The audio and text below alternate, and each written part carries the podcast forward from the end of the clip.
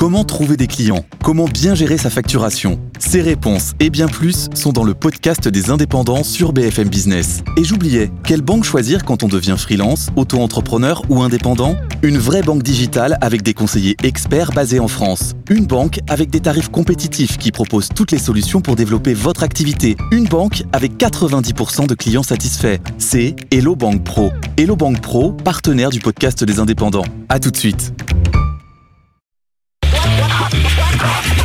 Un grand bonsoir à toutes et à tous. Très heureux de vous retrouver en ce mercredi soir, 20h, 22h.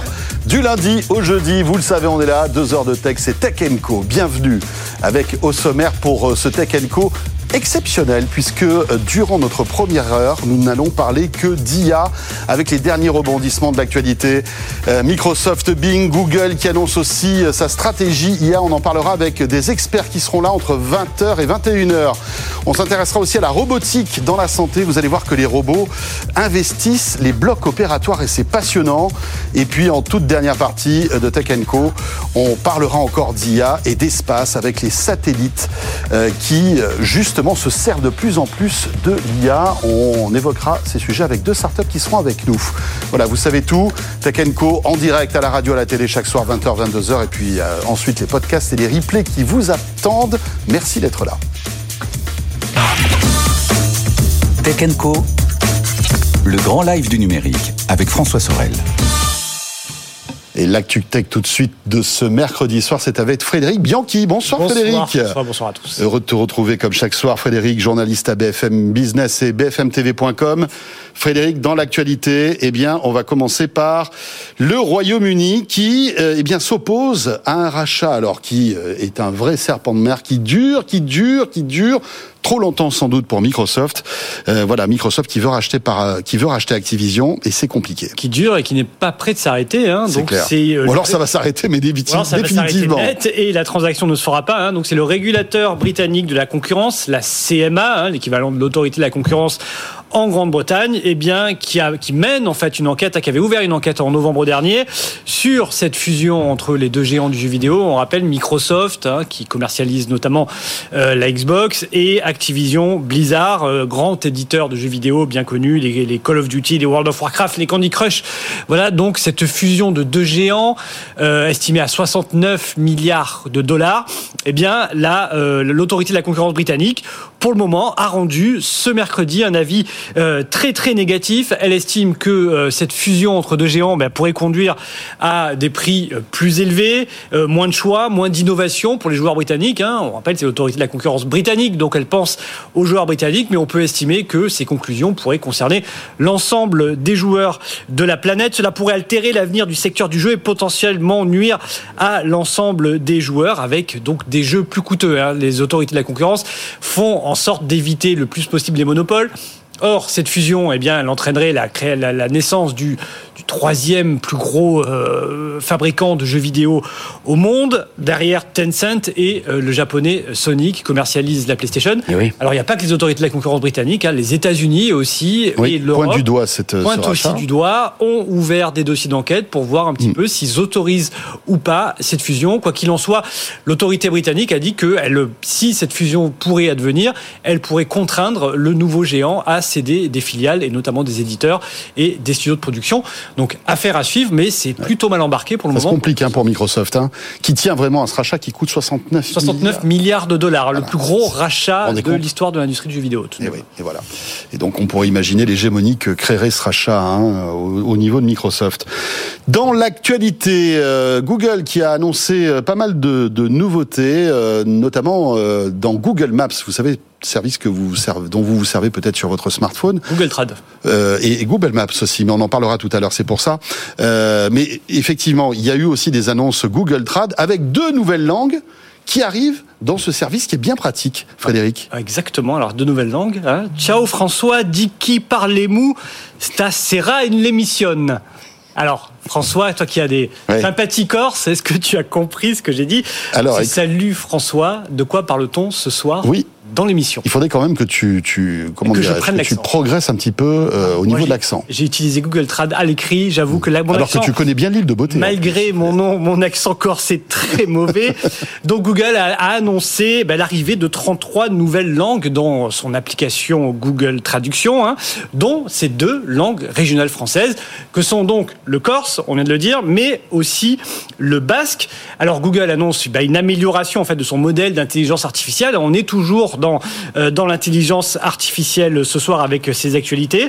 Donc l'objectif de Google, c'est d'arriver à 1000 langues dans Google Traduction. Aujourd'hui, eh bien, ce sont 130 langues qui sont disponibles avec l'ajout de ces 33 nouvelles langues euh, qui sont disponibles. On rappelle, il y a 7000 langues dans le monde. À terme, donc, eh bien, Google veut enrichir son intelligence artificielle pour proposer un millier de langues aux locuteurs de la planète. Oui, donc C'est des- des- des- des- ça peut être des, patois ou des dialectes. Là, finalement, ben là, on voit arriver des langues régionales quand même. Ouais, ouais. Alors, il y avait déjà des langues régionales au niveau, euh, au niveau international, mais là, ce sont deux langues régionales françaises. Alors, ça, peut, ça va peut-être faire grincer des dents à nos amis bretons, hein, parce que le breton n'est toujours pas présent dans Google Traduction. Oh là là. les deux Les Corses sont doublés donc, des Bretons. les Corses sont doublés les Bretons. Ça va faire jaser, hein, on cette était histoire. Regardez le nombre de locuteurs. Il y a 90 000 locuteurs corses en France. Alors, basque, évidemment, il y a en Espagne, donc on est à plus d'un million. Mais les Bretons, ce serait 200 000, donc deux fois plus que les Corses. Aïe, aïe. Alors, est-ce qu'il y a un lobby Ouais. corse au sein de Ah, Google pour pousser la langue corse au détriment de la Bretagne? En tout cas, voilà. Mais ce sont des, des fonctionnalités qui pourront aussi euh, être utilisées dans Bard. hein. on a- on l'a dit, le- le, euh, l'agent conversationnel, le bot conversationnel annoncé par Google en début de semaine, qui pourra peut-être nous parler en corse, en basque, pas encore en breton, en tout cas, Oui. dans les prochains mois. Mais bon, voilà, c'est euh, bon, Google progresse là-dessus aussi. C'est, tu as tout à fait raison. Alors Bard qui euh, devra corriger certaines erreurs, on en parlera d'ailleurs tout à l'heure, hein, ce qui a causé euh, la chute de l'action Google de 8% parce qu'il s'est trompé en fait dans une démonstration Bard. Euh, et effectivement, ça, Petite erreur qui a coûté très cher à Google Voilà. en annonçant une exoplanète. Enfin bon. et ça fait sourire évidemment les observateurs et les concurrents de Google et not- et notamment Microsoft. Dans l'actualité, puisqu'on parle de ChatGPT et de toute cette intelligence artificielle, il faut savoir que euh, la Chine aussi euh, va dégainer euh, son ChatGPT et son IA. Alibaba travaille d'ailleurs sur un rival de tout cela. Oui, tous les jours une nouvelle annonce. hein. On a Google, on a ChatGPT, on a Microsoft qui va intégrer ChatGPT dans ses services de moteur de recherche. Oui. Eh bien, on a Baidu aussi, le chinois la semaine dernière. Mais là, c'est Alibaba qui a déclaré cet après-midi à CNBC que lui aussi avait dans les cartons un rival de ChatGPT. Donc, sont un service d'intelligence artificielle généra- générative, hein, comme on dit, hein, qui est capable donc de créer du contenu, des textes, des images à partir d'informations qu'il va glaner sur Internet. Alors, ça marche bien de faire ces annonces-là. Alibaba a bondi de près de 5% en bourse après cette annonce. Alors, c'est une annonce assez, assez simple, brute. Hein, voilà. Donc, euh, Alibaba, le géant du commerce chinois, a annoncé qu'il allait lancer, a pas donné de date, a pas donné de nom, a pas donné de fonctionnalité potentielle pour euh, son, euh, son IA agent conversationnel. Mais voilà, tous les jours aujourd'hui, on a l'impression que dans la tech, il faut annoncer son, euh, son bot conversationnel. Il y a deux, deux choses qui sont cool en ce moment dans la tech. C'est les licenciements. Et, Il faut, il faut licencier parce qu'autrement on n'est pas cool. Et- Et, avoir un ChatGPT. mais on innove aussi avec son propre ChatGPT. On attend maintenant Apple, Facebook, Amazon. Est-ce que eux aussi travaillent sur ces questions-là? Probablement aussi, hein, on imagine. Mais voilà, c'est vrai que tous les jours, on a euh, de nouvelles annonces en la matière. Euh, Baidu, donc c'était la semaine dernière, avec son, on a un nom, hein, ce serait le Ernie Bot, le chat GPT de Baidu. Mais euh, d'ici là, on aura certainement de nouvelles annonces de la part des géants de la tech. Voilà, alors on n'aura sans doute pas l'occasion de tester cette euh, intelligence artificielle puisqu'elle restera Elle sans doute Très probablement en Chine, oui. en chinois, hein, comme toutes ces innovations hein, de, qui, qui, qui proviennent de Chine. Il y, a, il y a une espèce de de voilà de, d'étanchéité. Hein. Elle n'arrive pas à passer en fait le, la frontière et arriver euh, dans l'Occident. Dans l'actualité aussi, euh, Frédéric, euh, euh, aujourd'hui, en ce mercredi, c'est des pubs cachées pour des alcools qui sont sur Instagram. Et ça pose problème. Ça pose problème et Instagram, la maison mère euh, d'Instagram, donc Meta, a dû ben, retirer ses publications.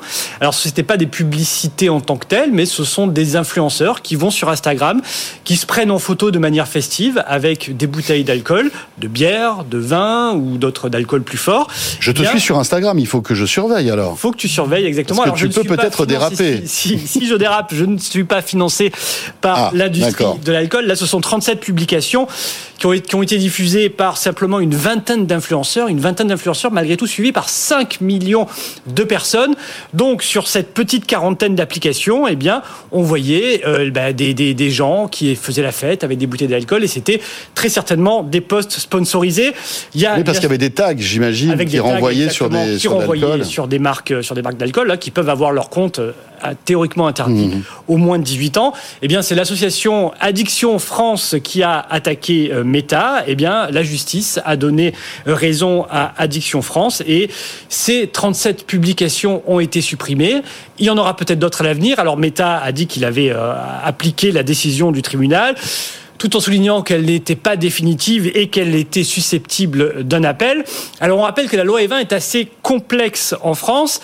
On peut, toi François, tu peux poster des photos euh, avec de l'alcool, mais ça doit se limiter à un contenu informatif. L'alcool ne doit pas être associé à la fête, la convivialité ou l'humour. Donc tu peux poster, par exemple, toi, avec une bouteille de vin. Cette bouteille de vin, pas d'humour, donc tu dois faire la gueule sur ta publication et expliquer que cette bouteille de vin a fait 12 euh, degrés, euh, c'est du rouge et qu'elle est de bonne qualité. Exactement. Là, ça va. Tu dois, voilà, mais montrer une soirée festive avec des bouteilles et des marques d'alcool très facilement identifiables, ça, c'est interdit. Ça contrevient à la loi E20, hein, la loi E20 qui est, on le rappelle, assez assez restrictive, la loi E20 de 1991, même si elle a été assouplie en 2015 sur le vin, elle reste encore très restrictive sur les alcools forts. Et donc, attention quand vous postez euh, des, euh, des visuels de bouteilles d'alcool sur les réseaux sociaux, vous pouvez être, être amené à devoir les supprimer. Oui, Frédéric, fais attention à toi donc. Hein. C'est intéressant parce que ce sujet remet encore sur le tapis ce statut hein, pour encadrer les influenceurs. Très débattu actuellement. Que voilà, que le gouvernement est en train de mettre en place avec visiblement quelques difficultés, parce que voilà, il faut que tout le monde soit d'accord. Il faut réguler en quelque sorte ce nouveau métier hein, d'influenceur. Et là, voilà, c'est l'exemple concret. Hein, oui, alors là, la, la, loi, peut s'appliquer, il n'y a pas besoin de loi, mais c'est vrai qu'actuellement à l'Assemblée, on discute beaucoup sur ce statut-là et sur d'éventuels euh, encadrements de ce métier-là. Merci beaucoup Frédéric Bianchi. Euh, vous pouvez disposer, Monsieur Fred. Euh, Tech Co, chaque soir, 20h, 22h, radio, télé. Vous le savez, sur BFM Business, on suit toute l'actualité tech. Euh, et puis, n'hésitez pas aussi à nous retrouver en podcast et en replay à la fin de cette émission. À tout de suite. Tech Co, le grand live du numérique avec François Sorel. Voilà, une spéciale intelligence artificielle jusqu'à 21h euh, sur BFM Business. Euh, une heure et puis on vous euh, prépare d'autres émissions encore plus longues hein, sur ce, ce thème qui prend de l'ampleur. Hein. Maintenant, tous les médias évoquent l'IA avec ChatGPT aussi bien sûr, donc d'OpenAI, mais aussi toutes les, toutes les, comment dirais-je, la, la concurrence hein, qui est en train de se préparer. Microsoft donc avec Bing et ChatGPT, et puis aussi Google qui a annoncé pas mal de choses on va en parler bien évidemment de Google et peut-être se focaliser sur Google Maps euh, qui, euh, à l'occasion d'un événement qui s'est déroulé à Paris, c'était un événement international de Google mais qui s'est déroulé chez nous, a présenté de, de, des nouveautés euh, concernant Google Maps et notamment la réalité augmentée euh, qui va arriver sur ce service bien pratique hein, de mapping pour se géolocaliser, se repérer et calculer des trajets. Et Raphaël Grabli, qui fait partie de la rédaction de Tech Co, a rencontré Christopher Phillips, qui est euh, le directeur des outils de navigation euh, chez Google. Hein, c'est quelqu'un de très très haut placé euh, chez Google. Et Raphaël lui parlait justement de ces nouvelles fonctionnalités de Google Maps et notamment de ces vues immersives qui sont très impressionnantes et qui vont peut-être bientôt arriver en France. On écoute cette interview de 4 minutes donc de Christopher Phillips réalisée par Raphaël Grabli. Oui, la vue immersive est une nouvelle technologie passionnante. Nous utilisons toutes les dernières innovations en matière de vision par ordinateur d'intelligence artificielle. Cela nous permet de capter toutes les images d'un lieu et de les fusionner avec une carte. Le but est de proposer une photo la plus réaliste possible du monde réel. Nous pouvons ainsi, à partir de votre écran, vous transporter sur le lieu en question. Vous percevez tous les points de vue d'un même endroit et nous y ajoutons des informations sur les accès, les commerces, les restaurants ou les lieux à voir sur place. Il s'agit d'une énorme avancée en matière de cartographie que nous allons déployer progressivement dans toutes les villes du monde entier. Paris figure bien entendu dans notre agenda et nous avons bien entendu l'intention de lancer cette fonctionnalité en partenariat avec les autorités locales. Peut-être que nous l'aurons dans quelques semaines ou dans quelques mois. Je ne peux pas encore vous donner la date exacte de lancement, mais nous travaillons avec les autorités locales sur ce sujet. Nous devons nous assurer que nous avons les bonnes images pour ensuite les combiner de la façon la plus pertinente et mettre ainsi en place une expérience utilisateur unique. Bien sûr, l'IA est un mot à la mode. Quel est l'avenir dans Google Maps par rapport à l'IA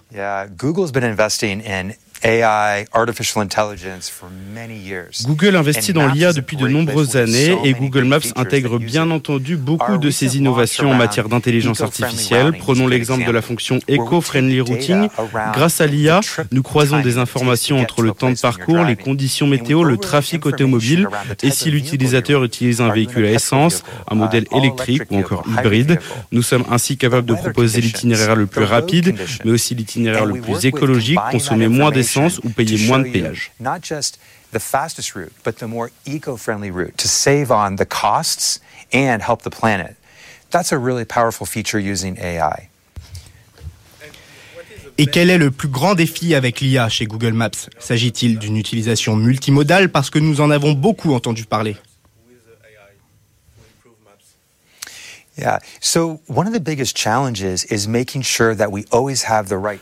L'un des plus grands défis de nos modèles algorithmiques porte sur la fiabilité des informations recueillies. L'information destinée à nos utilisateurs doit être la plus fiable possible. Nous passons donc beaucoup de temps avec eux, les autorités locales, les associations de citoyens, pour être le plus précis possible dans la réponse de l'application.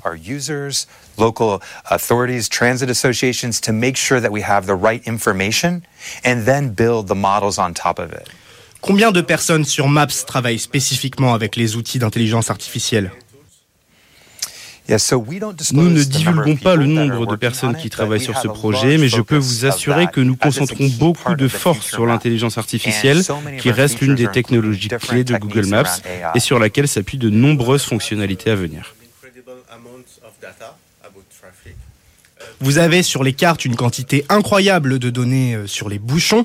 Travaillez-vous avec certaines grandes villes du monde, peut-être en France, pour les aider et éviter les embouteillages ou améliorer la qualité de la ville? Yes, we're working with cities and um, agencies around the world. Nous travaillons avec des villes et des organismes du monde entier au travers de partenariats. Nos objectifs communs sont d'améliorer les conditions de circulation, la sécurité des utilisateurs, qu'ils soient à vélo ou à pied. And even things like improving how cycling and the lanes for cycling safety and walking, all of these different um, uh, experiences are enriched when we work together in partnership. Vous produisez aussi des rapports? Nous avons mis au point des outils et publions des rapports d'information. Nous les fournissons aux villes et au gouvernement pour qu'ils puissent améliorer à leur tour la qualité dans leur ville et atteindre leurs objectifs en matière d'environnement et de développement durable.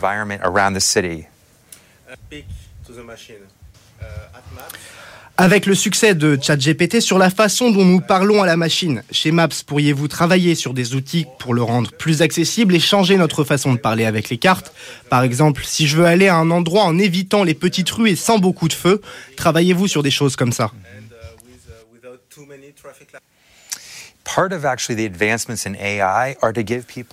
Une partie de l'investissement en IA vise à rendre l'expérience utilisateur plus immersive et à donner davantage de détails dans l'application sur les conditions de circulation.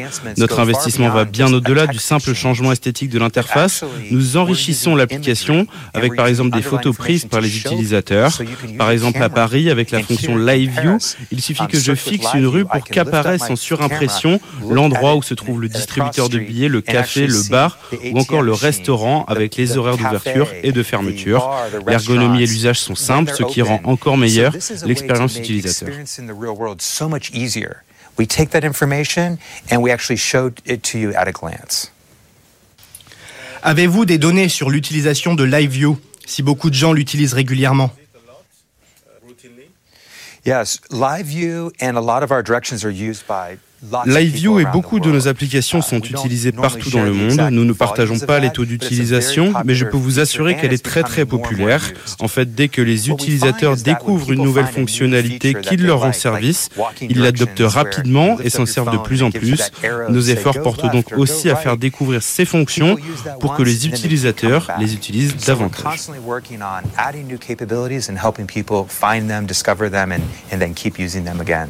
Voilà, Christopher Phillips qui était euh, dans les locaux euh, parisiens de Google, directeur des outils de navigation chez Google et donc euh, avec toutes ces innovations qui vont arriver euh, donc dans Google Maps. on va rester dans, dans ce sujet d'intelligence artificielle et de Google avec Stéphane Roder qui est avec nous. Bonsoir Stéphane. Bonsoir François. Vous êtes le président donc des iBuilders. Hein. Vous êtes un spécialiste de l'IA depuis de nombreuses années. Vous conseillez les entreprises justement qui voilà veulent comprendre un petit peu cette révolution technologique sociétale qu'on est en train de vivre et, et qui s'est accélérée avec ChatGPT on va se focaliser sur Bard, si vous voulez bien. Bard qui est un peu le concurrent de ChatGPT euh, chez Google, qui a été annoncé euh, hier, un peu dans la précipitation, on a l'impression, parce que euh, voilà, Google y va avec des pincettes en disant, écoutez, ça va bientôt arriver, on va faire des tests, etc.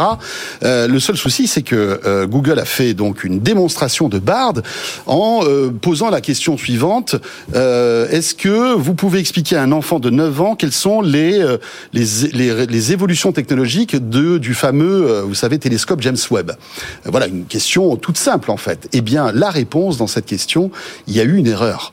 Il y a eu une erreur parce que en fait, le, Google répond en disant que euh, eh bien ce télescope a, été le premier à euh, nous faire voir une planète en dehors du système solaire, une exoplanète. Et en fait, c'était faux puisque euh, la, la, première planète qu'on a vue en dehors du système solaire, elle a été découverte en 2004 par un autre télescope.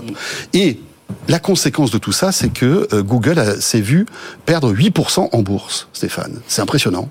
Eh bien, en fait, on, a vu euh, Google euh, se faire pousser à la faute par Microsoft parce que finalement, on sait que ce genre de modèle, hein, ces grands modèles, on les appelle les large language models, sont entraînés avec beaucoup de données et leur réponse n'est pas déterministe. On ne sait pas ce qu'ils vont répondre on n'est pas capable de le prévoir. Ils ont encore 40% d'erreurs, ce qui est énorme comme euh, taux d'erreur. Et donc, euh, finalement, pourquoi Google n'a pas lancé ça avant hein? Il avait lancé l'année dernière. Parce qu'ils ont ça dans leur carton depuis des années, sans doute. C'est eux qui, ont, qui ont inventé euh, en fait tout ce qui est à l'intérieur. Le transformer a été inventé par Google en 2017. Ils l'ont introduit l'année dernière. Ils se sont aperçus que ça répondait pas bien et que on ne pouvait pas avoir ce genre de service dans un univers commercial. Tout le monde a peur du syndrome T. TAY, qui est le fameux euh, chatbot qui avait répondu des insultes nazies euh, en 2016 chez Microsoft. Tout le monde a peur de ça. Et eh oui, parce qu'il y a de l'argent en jeu. Il y a de l'argent en jeu puisque Google vit de la publicité. Il faut pas froisser, euh, en effet, les, les annonceurs. Bah, froisser et puis même avoir une mauvaise image. C'est une très mauvaise image de l'intelligence artificielle. Et en fait, c'est un très bon coup tactique de Microsoft qui a dit je vais introduire ChatGPT dans Bing. Qui est le moteur de recherche de Microsoft, que personne n'utilise. Enfin, c'est méchant ce que je dis pour Microsoft, mais c'est 3% des, des utilisateurs. 3,7% contre 92% chez Google. Et sans donner de date. effectivement, ils ont raison de ne pas donner de date. Pourquoi? Parce que même le CEO de OpenAI le dit, ChatGPT n'est pas utilisable en l'état il faut encore l'entraîner. C'est un peu comme si vous aviez un enfant qui sait très bien parler, mais qui n'a pas de morale.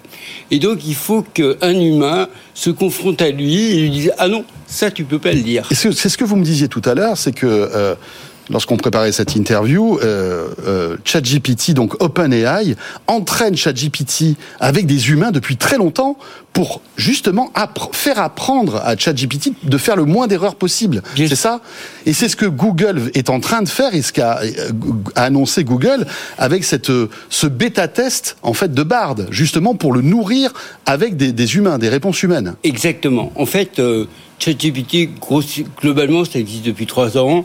Euh, ça fait bien deux ans qu'ils sont un modèle qui tient la route. Par contre, ils sont aperçus que ça, disait n'importe quoi, ils l'ont entraîné. Et c'est ce qu'on appelle le reinforcement learning by human, c'est-à-dire qu'un humain vient dire ah non ça c'est pas bien et le modèle apprend. C'est comme, comme on apprend un enfant. Comme on apprend un enfant, comme on crée la morale, ça s'appelle le surmoi. C'est fascinant ça d'ailleurs. Le surmoi freudien, oui, c'est fascinant. Et donc, pour le coup, Google a joué un très bon coup tactique en disant bah, écoutez, je vais l'introduire, mais je vais pas le donner à tout le monde. Donc ils prennent pas de risque. Et je vais le donner à des trusted testeurs qui finalement vont être des gens qui vont euh, Oui, tester. tester et surtout répondre Ouais, voilà. euh, correctement, Enseigner, enseigner, corriger, en corriger. fait. Bard. Et pour le coup, Google va avoir des millions d'utilisateurs, des millions de testeurs qui vont venir améliorer euh, ces modèles qui sont dits généralistes. Mmh. En fait, ce que dit euh, le, le PDG de, de OpenAI, c'est que ça marche très bien si on les met avec de si on les entraîne avec de l'expertise. Donc dans l'entreprise aujourd'hui, on voit à peu près comment ça va s'insérer. Mmh. On sait euh, mettre de l'entraînement dessus. Il y a des API qui sont euh, aujourd'hui disponibles. On sait les réentraîner avec de l'humain. On va, s- on est en train de comprendre.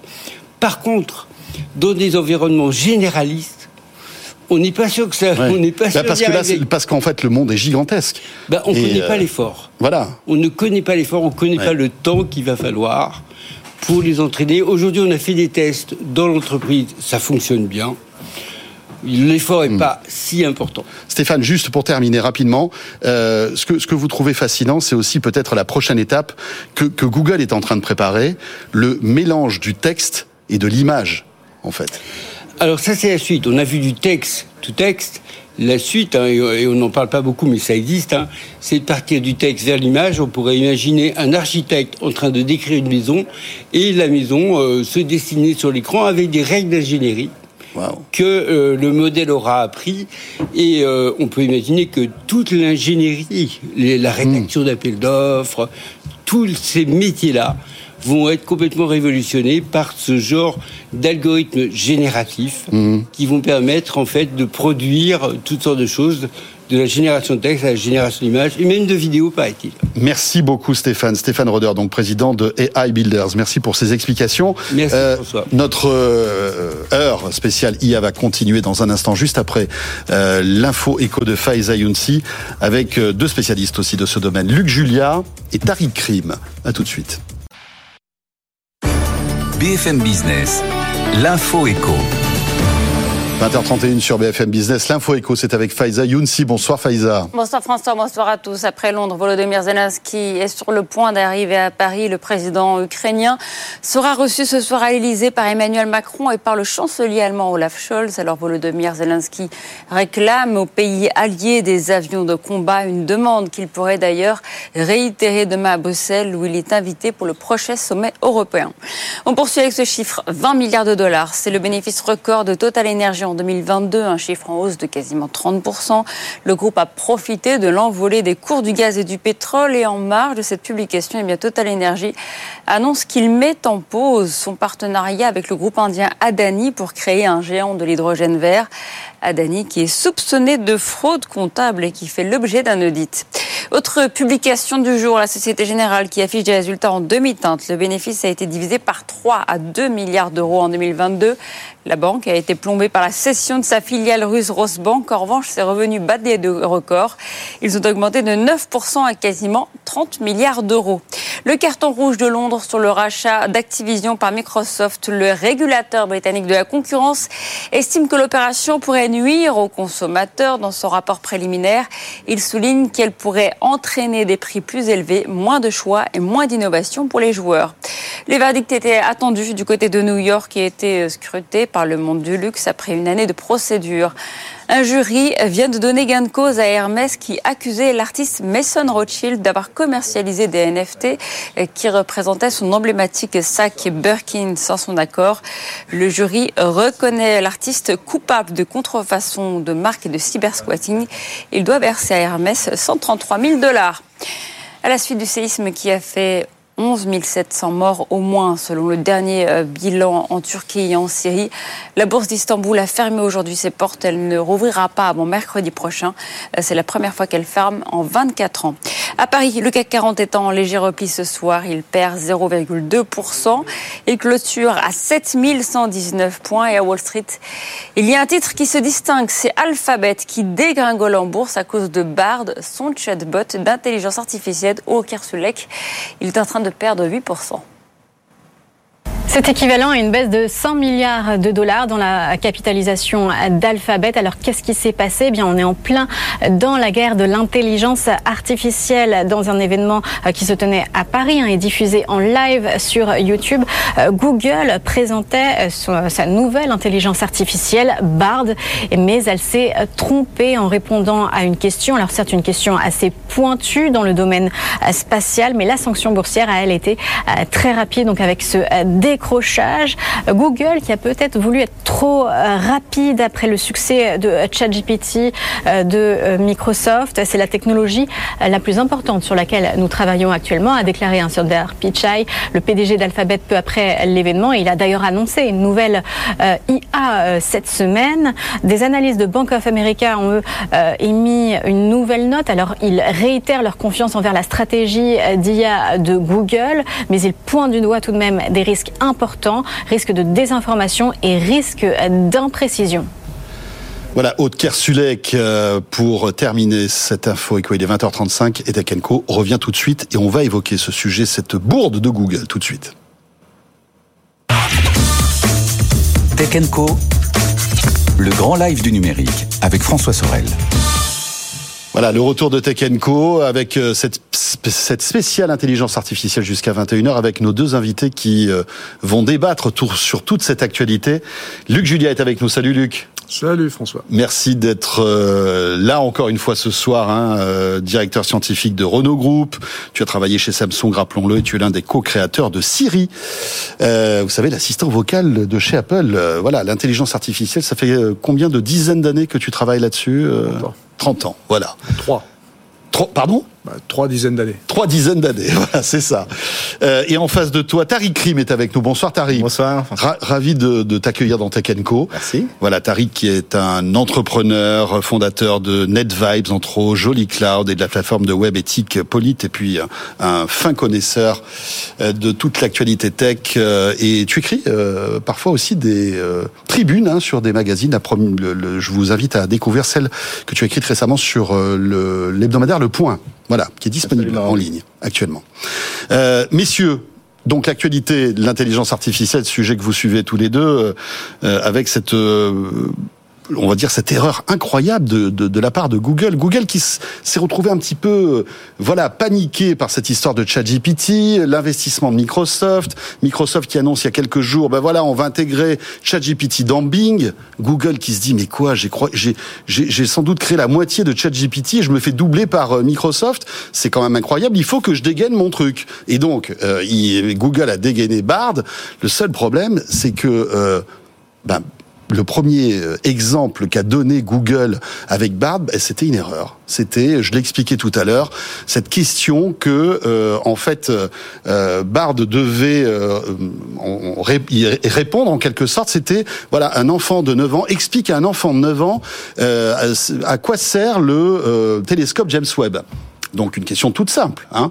Eh bien, euh, donc euh, le, le, télescope, en fait, le Bard a répondu que bah, ce télescope était le premier en fait à avoir pu photographier une euh, exoplanète, donc une planète en dehors du système solaire. Et en fait, c'était une réponse fausse euh, puisque c'est un télescope de 2004 qui avait photographié la première planète issue, enfin en dehors du système solaire. Et ça fait perdre 8% en bourse pour Google, donc 100 milliards, hein, je crois, Tariq. Oui, c'est ça. Incroyable. Je crois que c'est la pire démo de l'année, voire peut-être de la décennie, voire de tous les temps. Le fail. Oui, 100 milliards. Euh, pour donner un exemple, je crois que c'est le programme, c'est le prix du programme nucléaire français. Donc, euh, on parle quand même de, de sommes assez incroyables. C'est dingue. Mais ce que je trouve incroyable dans tout ça, c'est en fait, c'est que tu as deux batailles. Tu as d'abord la grande bataille entre Microsoft et Google, une bataille qui ne fait que commencer a priori. Et puis de l'autre côté, tu as aussi une bataille entre deux visions de l'IA, l'IA un peu plus classique. Parce que tu sais, quand tu tapes sur euh, n'importe quoi sur Google, tu as toujours une, euh, une sorte de résultat ou d'analyse un peu qui a été faite. Tu peux trouver facilement des réponses toutes faites sans avoir besoin d'aller sur les différents sites. Euh, mais là, et là, on a l'IA générative qui peut raconter les choses vraie ou fausse. Euh, parfois d'ailleurs, qui peut, on, parle, je crois d'ailleurs, d'hallucination, qui peut dire n'importe quoi. Et c'est, c'est à mon avis la, le, le, vrai problème de Google. S'ils n'ont pas sorti ces, euh, intelligences artificielles, il y a plusieurs raisons. Il y a la propriété intellectuelle, le fait que, on en parlera peut-être tout à l'heure, que ça prend des contenus d'un peu partout, notamment quand ça génère de la musique ou des images, mais aussi le fait que Google, on paye la fiabilité. Quand on va sur Google, normalement, c'est fiable. S'ils perdent ça, ils perdent bah, apparemment 100, 100, milliards de dollars. Et oui, puisque rappelons-le, hein, Google, le modèle économique, euh, le principal pilier, c'est la pub pour Google. Et on sait que les annonceurs n'aiment pas euh, les, erreurs, euh, aiment, bien être dans un, un environnement sécurisé, etc., etc. Luc, ben voilà, ça y est, c'est la guerre de l'IA. Hein. Alors cette guerre est existait peut-être euh, de manière plus latente, moins visible, et puis ChatGPT est arrivé, et, et, voilà, tout le monde, euh, tout le monde parle de ça maintenant. Oui, bon, tout le monde en parle. On peut nous aussi en reparler encore une fois pour se calmer un tout petit peu sur ce que c'est vraiment et ce que ça fait. Et on a vu cet exemple-là, il est absolument emblématique. Enfin, c'est magnifique. C'est évident que ces IA-là vont générer euh, des choses qui parfois et même souvent sont fausses. Donc euh, bon, bah là ils n'ont pas eu de bol. Euh, ça, a répondu à côté de la plaque. Bah, bah voilà. Mais c'est pas c'est pas du tout étonnant. Hein. La, la, bonne nouvelle euh, là-dedans, c'est que ça va faire comprendre aux gens, à nous tous, que euh, ces IA là ne sont absolument pas des IA qui vont générer des choses qui sont tout le temps vraies. Parce que ça va générer absolument ce qu'on a envie que ça génère. Alors la bonne nouvelle aussi dans ce truc-là, c'est que moi, tu sais, j'ai écrit un bouquin qui s'appelait L'intelligence artificielle n'existe pas. C'est vrai. J'ai écrit ça parce j'allais le citer juste. Bah oui, parce que parce que justement, c'est pour montrer qu'il n'y a pas d'intelligence dans l'intelligence artificielle. Et ce qu'on a vu aujourd'hui, ça montre exactement ça. D'accord? Il n'y a strictement aucune intelligence et aucune créativité dans le machin. Mmh. Et donc, là, là, si tu veux, ce qui me plaît dans les IA génératives, c'est que ça s'appelle générative. Et donc, ça va générer des trucs. Et le truc que ça va générer, c'est, ça peut être, comme a dit Tariq, n'importe quoi.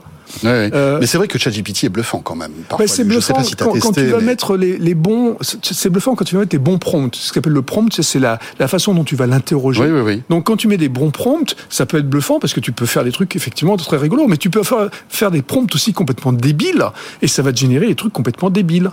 Oui, mais oui, si, alors là, je prends juste un instant ma casquette euh, produit. Ce qui est absolument extraordinaire avec ChatGPT, ils ont compris trois choses. La première, c'est la marque.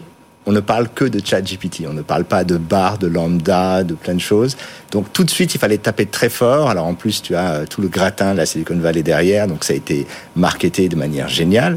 La deuxième chose qu'ils ont compris, c'est que quand on a un produit comme celui-ci, finalement, il est très rapidement, euh, n'y a pas de, c'est une commodité en fait. Demain, si tu as un prompt, un chat sur une interface A, B, C, finalement c'est le même produit. Donc il fallait s'associer tout de suite avec un acteur géant qui avait un, un site, on peut dire, quasiment en perdition, même s'ils ont 9% du marché du search qui est Bing, donc Microsoft, et aussi Azure et donc les puissances de calcul de, de Microsoft. Oui, du cloud. Mmh. Voilà. Et puis l'autre chose qui est très importante, effectivement, c'est que l'interface de ChatGPT a été pensé de manière très maligne. Oui, on a l'impression de parler à un copain. C'est vrai. Les, les, mots arrivent là. C'est comme quand on est en SMS. Alors que là, quand on regarde le site de Google, tout apparaît d'un coup. Même le petit, la petite icône de validation ressemble en fait à une icône exact. de validation quand on envoie le message Exactement. à Messenger, par exemple. Exactement. Donc, on a l'impression d'avoir quelqu'un qui répond instantanément. Donc, tu sens qu'ils ont énormément réfléchi à ça. Comment faire que. Je suis la... sûr que même l'affichage est calculé. En fait, ah, la, tout, la, manière dont, dont tout, les réponses sont affichées. C'est typiquement, ben, c'est l'équipe, ce qu'on appelle le design de persuasion. De, c'est une école de Stanford. Toutes les applications sociales sont faites pour être addictifs. Et donc, quand on a eu la première réponse, on en veut une deuxième, on essaie une troisième, et puis ensuite on dit ah, il faut être sur la liste. Il y a, il y a vraiment un, un, travail incroyable, et je pense que ce travail, malheureusement, dans les annonces qui ont été faites par Google, on le voit pas encore. En tout cas, ils n'ont pas mis euh, les mêmes efforts euh, sur le produit.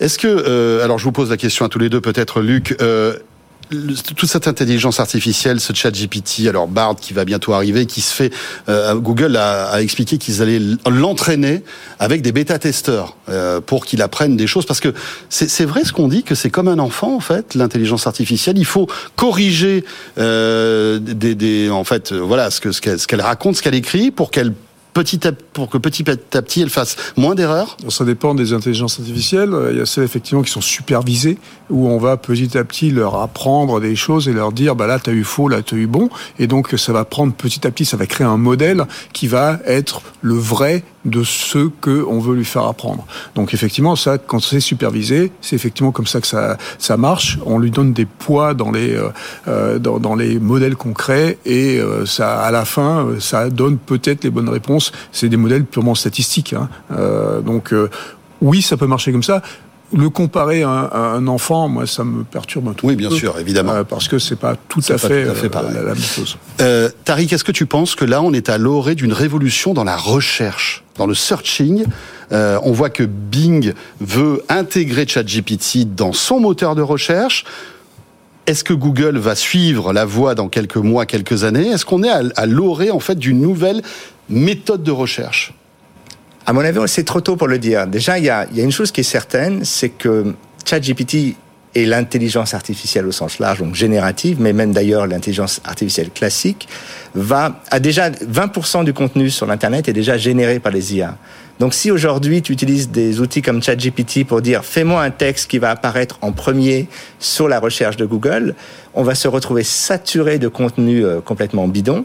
Et Google a un problème, donc est également en panique non seulement sur l'interface, mais sur le fait que la plupart des contenus auxquels on va avoir accès... que ChatGPT peut polluer Google, en fait. Totalement, oui. Et, et ça, c'est un, c'est un sujet qui, qui inquiète parce que il faut pas oublier que je crois, alors je, je, parle sous ton contrôle, mais Google avait fait venir Ray Kurzweil, qui était un des grands papes de l'intelligence artificielle, pour lui demander d'apprendre à Google, quand on tape une phrase, à la traduire en mots-clés, puisque nous, quand on cherche sur Google, on préfère des mots-clés, histoire de réduire le nombre de pages, ah plutôt que de laisser, évidemment, euh, quand tu as 100 millions de pages euh, euh, de résultats pour un mot, ça te fait une belle jambe, donc il vaut mieux réduire en rajoutant des mots au fur et à mesure. Donc on a appris avec Google à, réduire, à, l'utiliser. Là, la question qui se pose, c'est effectivement, que se passe-t-il quand tout, tout ce qu'on aura sera soit généré de manière fausse, soit la question que l'on pose sera mal traduite, mal comprise par Google et te donnera des mauvais résultats. Donc en fait, pour eux, il y avait une sorte de stabilité. Là, pendant 25 ans, le, monde du search n'a pas bougé. Et là, du jour au lendemain, quasiment tout est euh, mis en, euh, j'allais dire à la fois, c'est une explosion là. Il y a des mmh. centaines de startups qui se lancent. Tu as des gens qui ont quitté OpenAI là il y a pas longtemps pour lancer une startup dont le produit s'appelle Claude. Bon, c'est son nom. Et qui a investi dans, ils viennent de lever 400 millions à un milliard de valeur. Qui vient d'investir? Google qui espère aussi, voilà, donc on va avoir des, on est dans une période un peu irrationnelle et, et c'est vrai que ce qui inquiète tout le monde, c'est que le business du search c'est quand même un business colossal, c'est le, j'allais dire la colonne vertébrale de l'économie internet. Si on le déstabilise trop vite, ça pose des questions évidemment euh, à l'ensemble des acteurs. Ça peut bouleverser aussi, Luc, le, le on va dire la, le fonctionnement de Microsoft, non Tout ça? Parce que, euh, admettons, enfin bon, on sait que Microsoft a investi 10 milliards hein, dans, dans OpenAI. Euh, tout ça va arriver donc dans Bing, mais peut-être demain aussi, sans doute demain dans Word, dans Excel, dans Teams. Enfin, j'ai annoncé que ça allait partout, effectivement, dans tous leurs produits. Euh, dans, dans Word, ça va te permettre de générer des textes. Tu vas dire, bah tiens, je suis en train d'écrire un truc sur ça, euh, aide-moi un peu, et donc il va, il va générer ce texte. Oui, ça va arriver partout.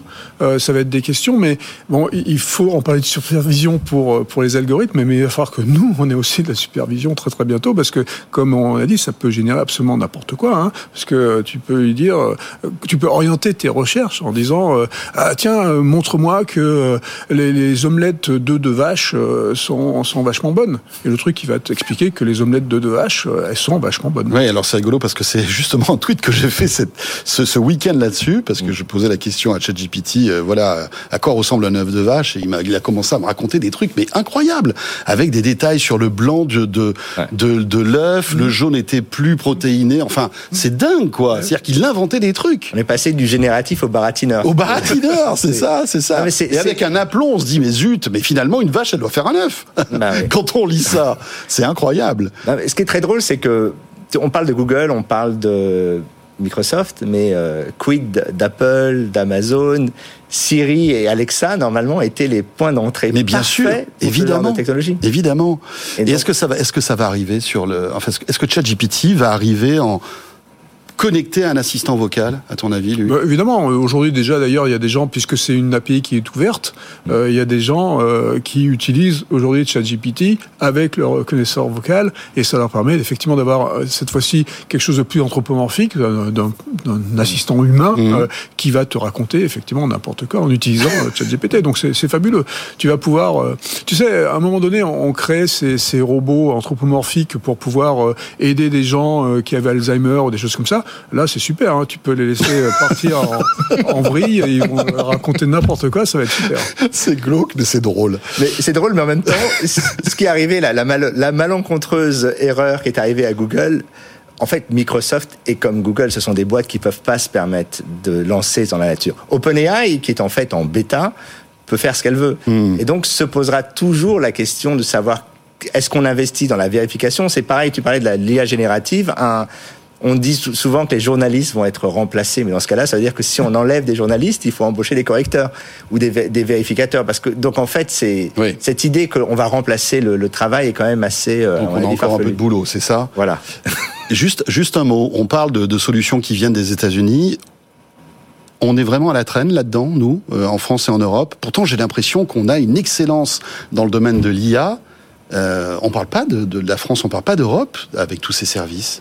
Il y a plein de projets similaires. Euh, alors il y a deux choses qu'il faut dire euh, déjà sur ça. Et puis je, je, pense que tu as des choses à, à dire là-dessus. C'est que la vision qu'on a en Europe euh, de l'usage de la technologie n'est pas forcément la même qu'aux États-Unis. Donc déjà, les IA génératives américaines qui pensent comme des, des Américains, ça va pas passer ben en Europe. Parce que c'est vrai qu'on ne pense pas de la même manière. Voilà.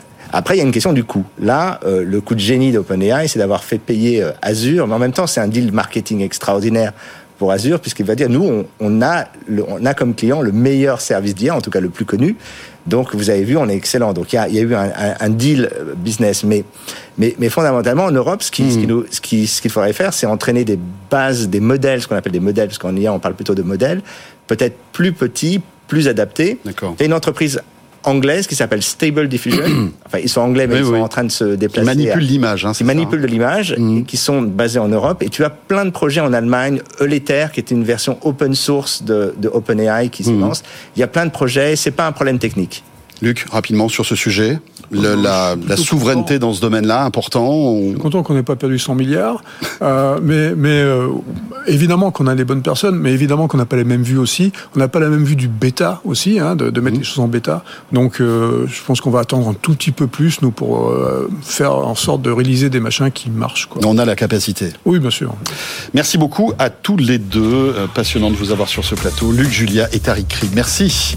Et vous restez avec nous. Tekenko revient dans un instant avec Sabrina Cagliosi depuis New York. On va parler d'un grand événement qui se prépare. C'est le Super Bowl. À tout de suite. Tech Co. What's up New York? Voilà le retour de Tech Co avec Sabrina Cagliosi depuis New York comme chaque soir. Salut Sabrina, ravi de te retrouver. Hello François. Et on va parler d'un super sujet. Voilà, on va laisser la place au sport avec le Super Bowl qui arrive. Euh, voilà, finale du championnat de foot américain qui va opposer donc ce dimanche, hein, c'est dans quelques jours, les Chiefs de Kansas City aux Eagles de Philadelphie. Et tu voulais nous en parler euh, en fait de ce Super Bowl parce que c'est un événement hyper tech, Sabrina. Ah oui, François, le Super Bowl pour tous les fans du football américain, pas seulement, alors ceux qui regardent pour euh, les spots publicitaires, euh, c'est plus de 5 millions de dollars les 30 secondes euh, au passage. Autre événement qui crée le buzz, bien sûr, le spectacle de mi-temps avec cette année à Rihanna qui sera la vedette, mais un événement, oui, qui peut-être on n'y pense pas forcément, est placé euh, sur une note tech. cette année, tu l'as dit, hein, le match va avoir lieu au stade State Farm de Glendale, c'est en Arizona, c'est en gros à 20 minutes de, Phoenix. Euh, c'est un stade qui est super moderne, euh, qui a ouvert ses portes en 2000, 2006. Euh, look très moderne, très futuriste. Il a été pensé pour représenter le paysage typique de la région. On est en plein désert. c'est le seul stade aux États-Unis, un des rares au monde, à posséder, figure-toi, un toit escamotable et un terrain, alors c'est super impressionnant, rétractable en gazon naturel Alors en dehors des matchs de foot, euh, l'aire de jeu peut en effet être automatiquement déplacée à l'extérieur pour profiter de la lumière du soleil. La façade est composée de panneaux métalliques qui reflètent la lumière changeante du désert, tandis que les fentes verticales que l'on retrouve à l'intérieur en verre offrent aux fans des vues exceptionnelles sur l'horizon. C'est considéré en gros comme un symbole architectural de la région et ça a été désigné par le magazine Business Week comme, Week comme l'un des dix installations sportives les plus impressionnantes du monde. Euh, donc le Super Bowl euh, qui euh, a été un peu upgradé au niveau du réseau à l'intérieur. Cisco s'en est occupé en augmentant de 60% la capacité Wi-Fi du stade, en ajoutant également 800 nouveaux points de connexion pour les, les fans. Euh, c'est un événement bien sûr qui est diffusé partout dans le monde. C'est la chaîne Fox Sport qui est aux commandes ce, cette année. Elle va filmer le match, figure-toi, en 4K euh, euh, avec euh, technologie HDR. C'est une technologie qui en gros étend la, la plage de luminosité euh, de l'image. Hein. Euh, l'image va monter bien plus haut dans la luminance en affichant des blancs plus lumineux.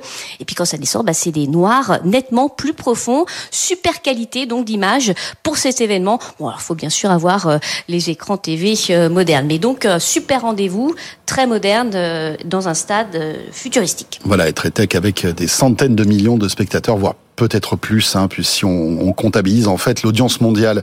Alors un Super Bowl qui parie aussi sur la conduite autonome, hein, Sabrina, c'est Waymo qui est le partenaire officiel de cette édition de Super Bowl pour conduire les fans de foot à Phoenix.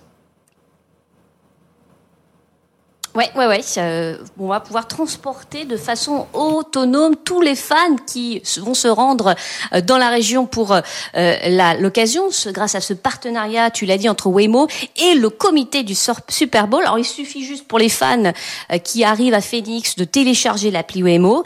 Et là, il y a une Jaguar complètement autonome, équipée de la cinquième génération de conduite autonome de Waymo, qui va faire la navette 24 heures sur 24, 7 jours sur 24 depuis l'aéroport de, Phoenix au centre-ville. Bon, alors le Super Bowl, pour la petite histoire, hein, c'est pas du tout, enfin c'est pas du tout, c'est à 20 minutes de Phoenix, euh, c'est pas desservi par Waymo, mais il y a quand même énormément de rendez-vous, de soirées, d'événements organisés dans la, ville de, Phoenix autour donc du Super Bowl.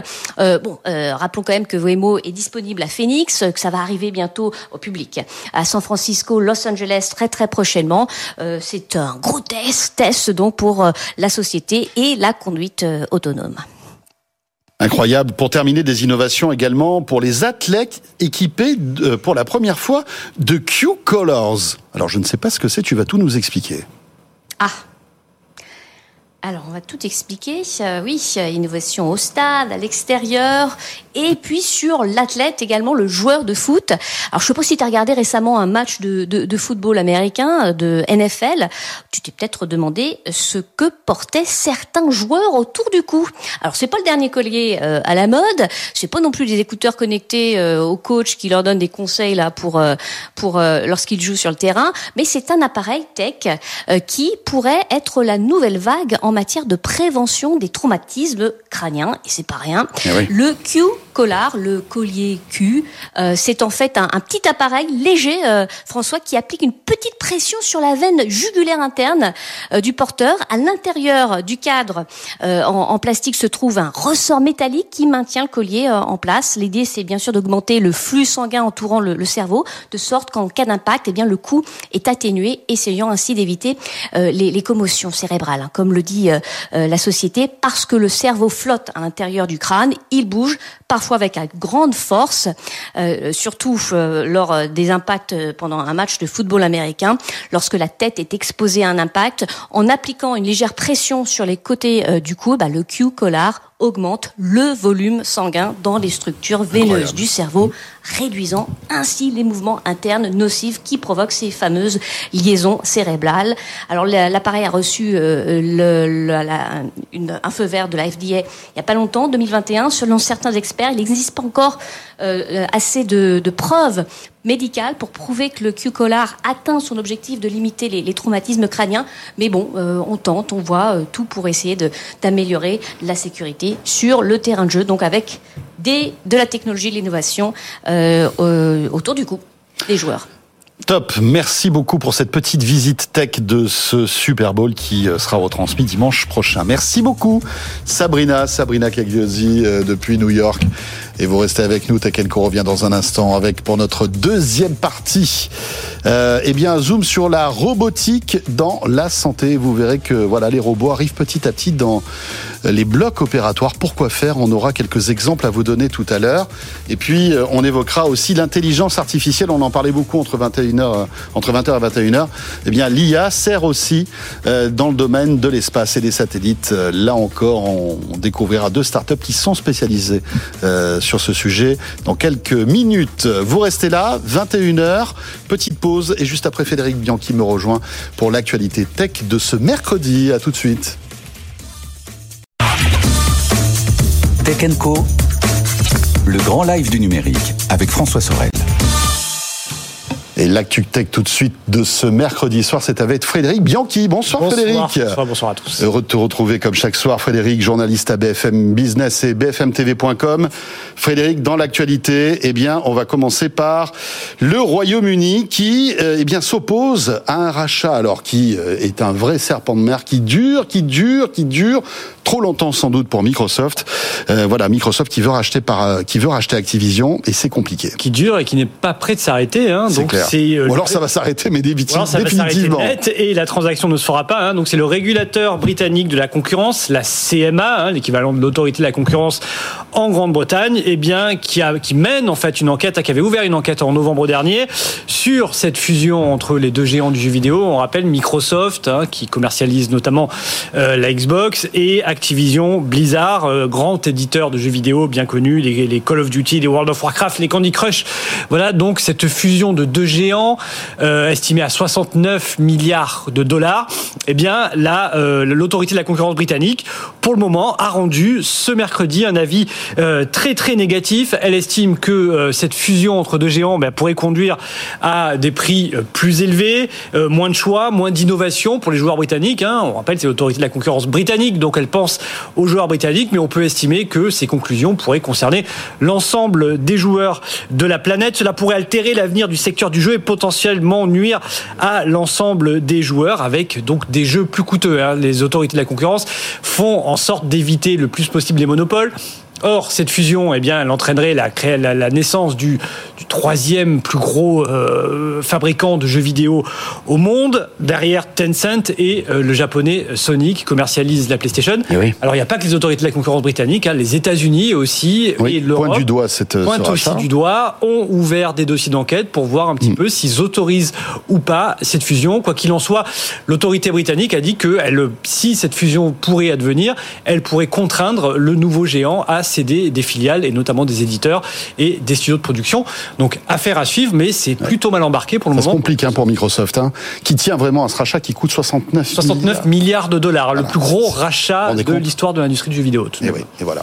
Et donc on pourrait imaginer l'hégémonie que créerait ce rachat hein, au, au, niveau de Microsoft. Dans l'actualité, euh, Google qui a annoncé euh, pas mal de, de nouveautés, euh, notamment euh, dans Google Maps. Vous savez service que vous servez, dont vous vous servez peut-être sur votre smartphone. Google Trad. Euh, et, et, Google Maps aussi, mais on en parlera tout à l'heure, c'est pour ça. Euh, mais effectivement, il y a eu aussi des annonces Google Trad avec deux nouvelles langues qui arrivent dans ce service qui est bien pratique, Frédéric. Exactement, alors deux nouvelles langues. Hein. Ciao François, di qui parlez-vous Stasera in l'émission. Alors, François, toi qui as des oui. sympathies corses, est-ce que tu as compris ce que j'ai dit?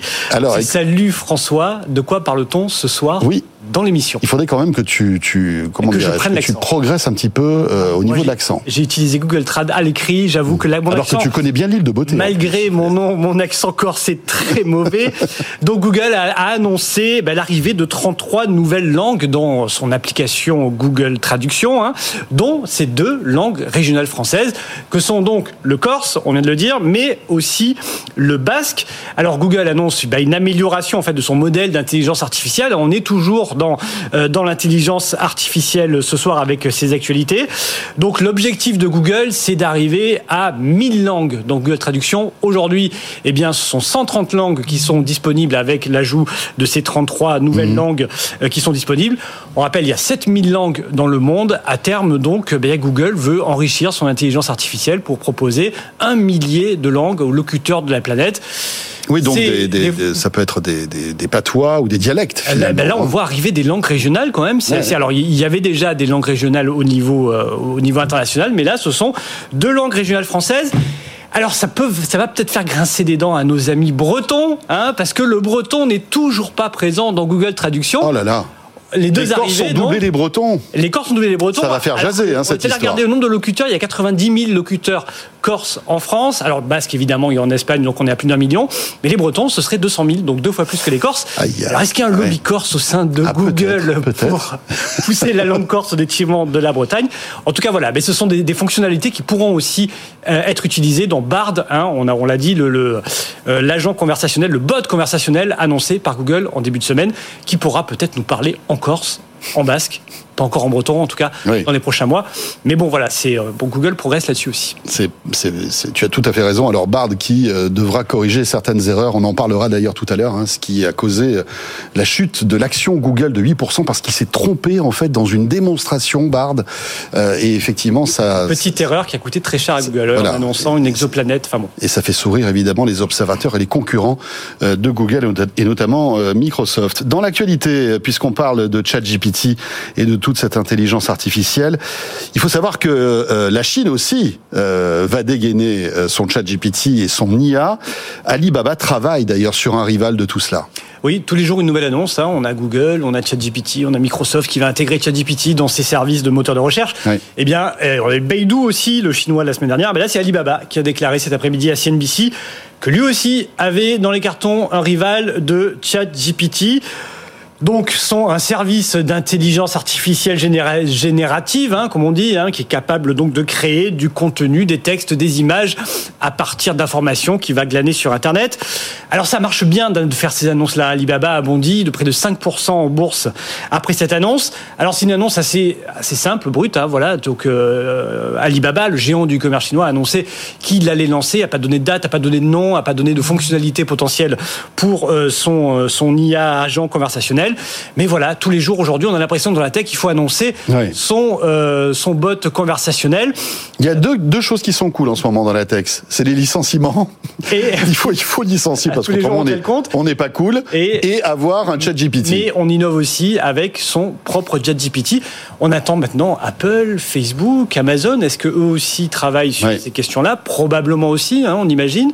Mais voilà, c'est vrai que tous les jours, on a euh, de nouvelles annonces en la matière. Euh, Baidu, donc c'était la semaine dernière, avec son, on a un nom, hein, ce serait le Ernie Bot, le chat GPT de Baidu. Mais euh, d'ici là, on aura certainement de nouvelles annonces de la part des géants de la tech. Voilà, alors on n'aura sans doute pas l'occasion de tester cette euh, intelligence artificielle puisqu'elle restera Elle sans doute très probablement en Chine. Oui. en chinois, hein, comme toutes ces innovations hein, de, qui, qui, qui proviennent de Chine. hein. Il y, a, il y a une espèce de de voilà de, d'étanchéité. Hein. Elle n'arrive pas à passer en fait le, la frontière et arriver euh, dans l'Occident. Dans l'actualité aussi, euh, Frédéric, euh, euh, aujourd'hui, en ce mercredi, c'est des pubs cachées pour des alcools qui sont sur Instagram. Et ça pose problème. Ça pose problème et Instagram, la maison mère euh, d'Instagram, donc Meta, a dû ben, retirer ses publications. Alors ce n'était pas des publicités en tant que telles, mais ce sont des influenceurs qui vont sur Instagram, qui se prennent en photo de manière festive avec des bouteilles d'alcool, de bière, de vin ou d'autres d'alcool plus fort. Je te Bien, suis sur Instagram, il faut que je surveille alors. faut que tu surveilles exactement. Parce que Alors, tu je peux peut-être déraper. Si, si, si je dérape, je ne suis pas financé par Ah, l'industrie de l'alcool. Là, ce sont 37 publications qui ont, qui ont été diffusées par simplement une vingtaine d'influenceurs, une vingtaine d'influenceurs malgré tout suivis par 5 millions de personnes. Donc, sur cette petite quarantaine d'applications, eh bien, on voyait euh, bah, des, des, des gens qui faisaient la fête avec des bouteilles d'alcool et c'était très certainement des posts sponsorisés. Il y a, Oui, parce qu'il y avait des tags, j'imagine, qui renvoyaient sur des sur sur des marques euh, sur des marques d'alcool là qui peuvent avoir leur compte euh, théoriquement interdit Mhm. au moins de 18 ans. Eh bien, c'est l'association Addiction France qui a attaqué euh, Meta. Eh bien, la justice a donné euh, raison à Addiction France et ces 37 publications ont été supprimées. Il y en aura peut-être d'autres à l'avenir. Alors Meta a dit qu'il avait euh, appliqué la décision du tribunal. Tout en soulignant qu'elle n'était pas définitive et qu'elle était susceptible d'un appel. Alors on rappelle que la loi E20 est assez complexe en France. On peut, toi François, tu peux poster des photos euh, avec de l'alcool, mais ça doit se limiter à un contenu informatif. L'alcool ne doit pas être associé à la fête, la convivialité ou l'humour. Donc tu peux poster, par exemple, toi, avec une bouteille de vin. Cette bouteille de vin, pas d'humour, donc tu dois faire la gueule sur ta publication et expliquer que cette bouteille de vin a fait 12 euh, degrés, euh, c'est du rouge et qu'elle est de bonne qualité. Exactement. Là, ça va. Tu dois, voilà, mais montrer une soirée festive avec des bouteilles et des marques d'alcool très facilement identifiables, ça, c'est interdit. Ça contrevient à la loi E20, hein, la loi E20 qui est, on le rappelle, assez assez restrictive, la loi E20 de 1991, même si elle a été assouplie en 2015 sur le vin, elle reste encore très restrictive sur les alcools forts. Et donc, attention, quand vous postez euh, des, euh, des visuels de bouteilles d'alcool sur les réseaux sociaux, vous pouvez être, être amené à devoir les supprimer. Oui, Frédéric, fais attention à toi. Donc, hein. Euh, c'est intéressant parce que ce sujet remet encore sur le tapis ce statut hein, pour encadrer les influenceurs. Très débattu que voilà, que le gouvernement est en train de mettre en place avec visiblement quelques difficultés, parce que voilà, il faut que tout le monde soit d'accord. Il faut réguler en quelque sorte ce nouveau métier hein, d'influenceur. Et là, voilà, c'est l'exemple concret. Hein, oui, alors là, la, la, loi, peut s'appliquer, il n'y a pas besoin de loi, mais c'est vrai qu'actuellement à l'Assemblée, on discute beaucoup sur ce statut-là et sur d'éventuels euh, encadrements de ce métier-là. Merci beaucoup Frédéric Bianchi. Euh, vous pouvez disposer, Monsieur Fred. Euh, Tech Co, chaque soir, 20h, 22h, radio, télé. Vous le savez, sur BFM Business, on suit toute l'actualité tech. Euh, et puis, n'hésitez pas aussi à nous retrouver en podcast et en replay à la fin de cette émission. À tout de suite. Tech Co, le grand live du numérique avec François Sorel. Le retour de Tech Co sur BFM Business quand la robotique améliore en quelque sorte les soins médicaux et améliore aussi le confort de vie euh, de chacun d'entre nous trois exemples que euh, je vais vous présenter ce soir. Et euh, nos invités, Sophie Kahn est avec nous. Bonsoir Sophie. Bonsoir. Présidente et cofondatrice de Ganymede Robotics. voilà, vous êtes ingénieur de formation et cette société a été créée en 2018. Exactement. Vous travaillez, euh, on va le voir sur, euh, vous aidez les, chirurgiens à euh, bah, opérer tout simplement, notamment dans l'orthopédie. Nous avons aussi sur ce plateau David Goyer. Bonsoir David. Bonsoir. Président d'Orthopus. Voilà. Alors vous, vous êtes docteur en robotique. Alors vous n'êtes pas un perdreau de l'année en plus dans le domaine puisque vous êtes cofondateur d'Aldebaran Robotics une boîte euh, voilà très reconnue euh, qui a eu ses heures de gloire en France avec Nao, Pepper, etc. Exactement. Euh, et nous avons aussi sur ce plateau Antoine Noël. Bonsoir Antoine. Bonsoir François. Directeur général et cofondateur de Japet. alors vous, David, vous allez nous expliquer ce que vous faites dans un instant avec Orthopus. Antoine, bien évidemment aussi. Mais Sophie, donc, on commence avec vous. Vous êtes le nouvel outil des chirurgiens. Exactement. Enfin, en tout cas, c'est l'ambition euh, d'être le nouvel assistant intelligent euh, des chirurgiens orthopédiques euh, partout dans le monde. Alors expliquez-nous parce que chirurgien orthopédique typiquement c'est le voilà changer le genou la prothèse du genou qui arrive, voilà, qui, qui, est une opération qui devient banale après un certain âge aujourd'hui. C'est une opération qui se banalise effectivement euh, partout dans le monde. Alors les facteurs, c'est l'âge, le poids, mais aussi ça peut être euh, une pratique sportive très intensive. Oui, l'usure en fait. C'est l'usure du cartilage hein, qu'on vient, remplacer par du métal et du plastique. Euh, et c'est une opération euh, euh, qui a un taux de, de, de réussite, enfin de, de, satisfaction patient qui pourrait être amélioré. Euh, oui, vous dites qu'il y a 20% de, personnes qui sont mécontentes de leur opération C'est ça, en moyenne. Alors c'est très variable selon Pour les... tous ceux qui nous écoutent et qui vont se faire opérer du genou, rassurez-vous, la plupart du temps ça se passe bien quand même dans, dans, la très grande majorité des cas, effectivement. Euh, mais il y a certaines choses qui peuvent être améliorées et on travaille là-dessus avec des chirurgiens d'ailleurs, hein, euh, exclusivement. Euh, L'idée vient d'eux et on développe, on développe avec eux euh, un robot chirurgical qui va venir à la fois repérer, localiser, détecter les structures anatomiques, donc les os au bloc opératoire. Ça, c'est toute la partie de vision par ordinateur, donc intelligence artificielle, mathématiques, etc., euh, qui est plutôt du logiciel. Et on développe aussi euh, de la robotique, donc un, un, objet physique qui va guider le geste du chirurgien pour s'assurer que, bah, il faut, dans, en orthopédie, c'est les os et les articulations. À un moment, il faut couper, il faut percer, il faut scier. Voilà, il faut scier, et, euh, et c'est encore mieux si on fait ça euh, au bon endroit, sans dépasser. Voilà, je, je, je, fais pas de dessin, mais je pense que vous comprenez bien. Euh, en, en, gros, pour schématiser au maximum, excusez-moi par avance, Sophie, vous êtes un peu le GPS du genou pour un chirurgien? Exactement. Il y, a, il y, a, tout à fait. Il y a une notion de localisation complètement. Le GPS euh, du genou, où est l'os, comment est-ce qu'il se positionne dans l'espace exactement? Et vous allez guider, en fait, oui. grâce à votre technologie, le geste du chirurgien. Exactement. Donc on a déposé aujourd'hui plus d'une dizaine de, de, de, familles de brevets euh, internationales. On vient de lever euh, 36 millions d'euros en 2022. Euh, et l'idée, c'est vraiment aujourd'hui d'amener sur le marché, euh, à brève échéance, euh, ce produit dont on sait qu'il est révolutionnaire et dans lequel ont investi des chirurgiens du monde entier.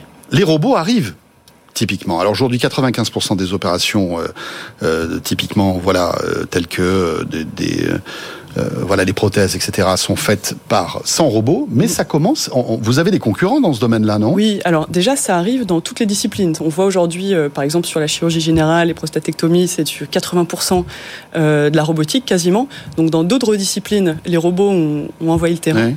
En orthopédie, ça a déjà commencé, mais avec des dispositifs qu'on qu voit nous comme des, des, pionniers, des précurseurs, mais qui sont un petit peu à la robotique chirurgicale, ce que les premiers ordinateurs portables euh, étaient, euh, enfin, sont aux ordinateurs aujourd'hui. Vous en avez un sur votre bureau, euh, il est petit, maniable, et il a des milliers de fois plus de, de puissance de calcul. Donc on peut faire l'analogie avec ce que vous êtes en train de, de, de, développer, parce que je dis en train parce que c'est pas encore sorti. C'est pas encore sorti, contrairement à mes camarades sur le plateau. Vous en êtes où? Euh, on, en est, euh, on en est bientôt.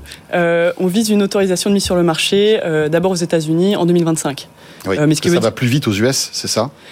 Alors, la réglementation que, Parce que la réglementation aujourd'hui est plus lisible aux États-Unis du fait de l'introduction en Europe d'une nouvelle, réglementation récemment. mais, mais aussi parce qu'aujourd'hui c'est le plus gros marché, le plus mature sur des sujets de robotique. 2025 donc 2025. Et l'idée de rendre accessible à tout le monde des soins chirurgicaux de qualité. Parfait. Euh, et, et, faciliter la vie à la fois des chirurgiens et rendre peut-être le, le, le, tout, tout, le post-opératoire plus agréable. Ah bien sûr, euh, le résultat patient, c'est le patient de tous. Et voilà, c'est ça. Euh, merci beaucoup, Sophie. Vous restez avec nous. Euh, Orthopus, David, présentez-nous Orthopus donc avec cette levée de fonds de 2 millions d'euros pour développer ces assistants robotiques dédiés à la mobilité des bras. Exactement. Et euh, moi, ce qui est intéressant, c'est de présenter cette genèse. Vous avez un peu introduit que j'ai beaucoup travaillé. Euh, j'ai un doctorat en robotique. J'ai travaillé chez Aldebaran. C'était passionnant. Moi, je suis spécialisé en, sur le petit robot Navo. J'ai géré la locomotion, la gestion de la chute du robot. J'ai beaucoup étudié euh, le muscle humain.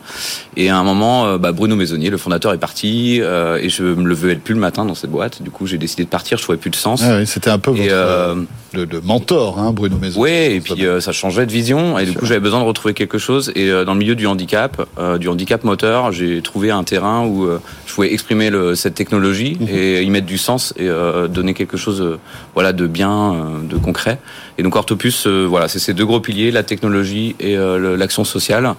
Et donc, euh, donc aujourd'hui, sur le handicap, il y a peu de gens qui sont appareillés. C'est des dispositifs chers. Quand on est dans le dispositif médical, désolé, mais c'est assez opaque et euh, ça coûte cher. Et donc, du coup, chez Orthopus, nous, on veut euh, changer ça. Et donc, on fait partie de l'économie sociale et solidaire. On communique nos prix en transparence. D'accord. On fait de la personnalisation des dettes pour une meilleure appropriation. Et ça, on le met en open source. Et de l'autre côté, on a la technologie. Donc là, j'ai amené euh, le cœur de notre technologie. Donc euh, nous, on fabrique des euh, exosquelettes qui viennent sur un fauteuil roulant et en fait, ils viennent aider à la mobilité des bras pour les personnes en fauteuil roulant. Donc d'accord, vous, vous, vous, vous, ne remplacez pas un bras. On vous êtes une pas, assistance à un bras handicapés en quelque Exactement. Sorte. Donc c'est des personnes qui ont des pathologies type myopathie oui. euh, ou sclérose en plaques, qui peuvent plus mobiliser leurs bras. Oui. Et une perte de mobilité du bras, c'est une grosse perte d'autonomie. On peut plus manger, on peut plus se gratter ou se remettre ses lunettes. Euh, et donc du coup, l'idée c'est qu'on développe toute une gamme de robots basés sur notre actionneur qui est intelligent, qui est, euh, qui est breveté, qui est une technologie deep tech. Et on vient en fait euh, créer un robot. Donc les premiers. Qui Alors excusez-nous pour ouais. qu'on comprenne bien. Vous avez donc un robot qui va attraper, qui va s'accrocher à notre bras. Exactement. C'est ça. C'est ça. Donc ça, c'est les premiers. Et qui robots. va le piloter qui va l'aider. Donc le premier robot soulève le poids du bras. Il allège le, le poids du bras. C'est comme si on était en apesanteur. Et donc, okay. si on, comme on a un peu de mobilité, on y va, mais le poids du bras est plus. D'accord. Malgré tout, donc la, la, la, personne peut bouger. Si, si elle peut bouger Exactement. ses muscles, elle pourra donc mouvoir son bras.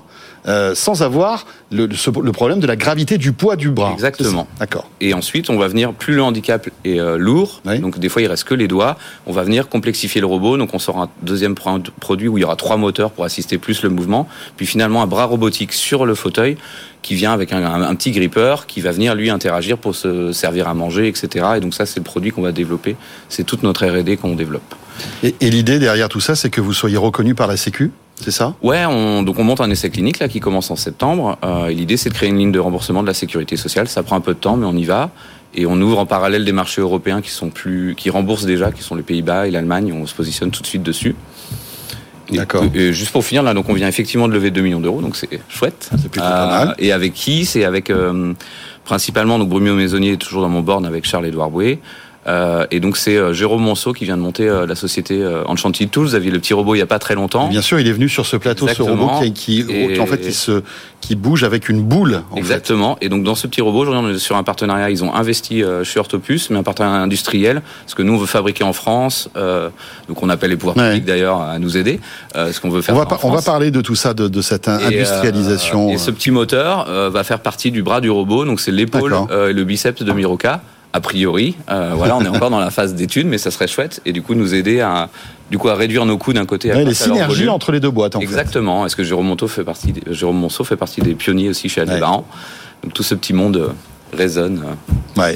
Et c'est super euh, de, de voir aussi cette, cette euh, expérience qu'on a dans la robotique en France. hein. On a vraiment des talents et vous en faites partie. Tout à fait. Euh, David, vous restez avec nous aussi. Antoine, donc euh, directeur général et cofondateur de Japet, je le disais, basé à Lille, créé en 2016.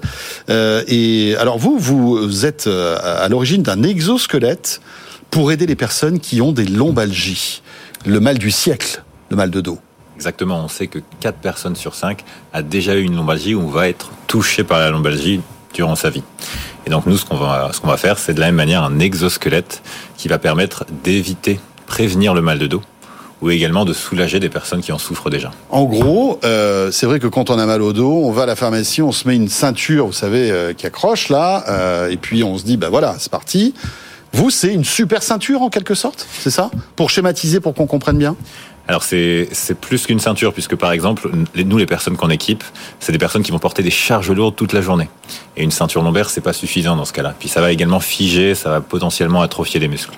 Nous l'exosquelette justement il va libérer la mobilité tout en soutenant le corps. C'est tout l'intérêt de ces nouvelles technologies qu'on a développées.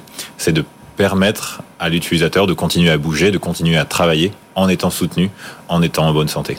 Alors évidemment, euh, c'est un, un vrai, euh, une vraie plaie, hein, ce mal de dos pour les entreprises qui se retrouvent avec des personnes qui viennent plus travailler. Pour la Sécu, ça coûte une fortune.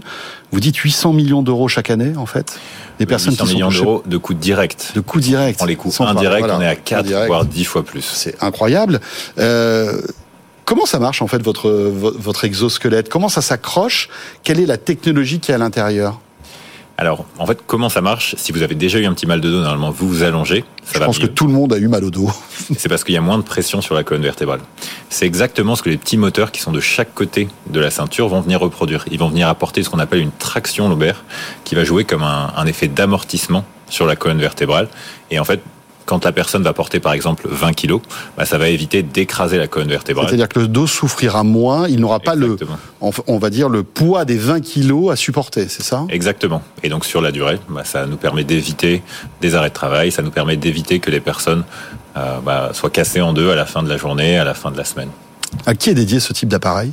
Alors, tous les, tout- on va dire euh, tous les types de, de travail pénible, donc le soin à la personne, le BTP, mais principalement aujourd'hui, ce qu'on équipe, c'est l'industrie. L'industrie, là où on n'arrive pas encore à automatiser. Par exemple, le début et fin de ligne, on n'arrive pas à robotiser. C'est là où l'exosquelette, en fait, combiner la robotique avec l'homme, bah, c'est justement le rendre beaucoup plus adaptatif et préserver sa santé. Parce qu'en plus, c'est des, c'est des, on va dire des mouvements répétitifs. Hein Mouvement répétitif, charge lourde. Je ne sais pas si vous avez déjà déménagé, si vous comptez combien de, quel est le poids de ce que vous portez, mais ça, c'est des personnes qui font ça tous les jours. Et moi, honnêtement, je la respecte. Non, mais c'est clair. Parce que c'est quand même. euh, pff, Et puis le, le- le nombre de personnes, enfin moi je me souviens, à chaque fois que je déménage, le lendemain j'ai le dos en vrac. Et donc imaginez ça tous les jours, c'est incroyable. C'est extrêmement contraignant pour le corps. On parle, on parle de la réforme des retraites et effectivement, des personnes qui sont généralement au-dessus de 50 ans vont avoir beaucoup plus d'arrêts de travail. Alors cette année est importante pour vous, année on va dire un peu charnière, pourquoi ça?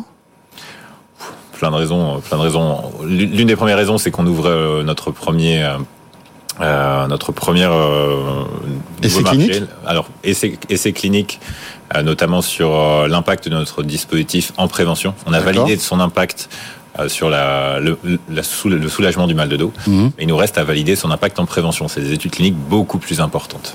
On ouvre également le marché allemand. Avec le recrutement d'une équipe sur place.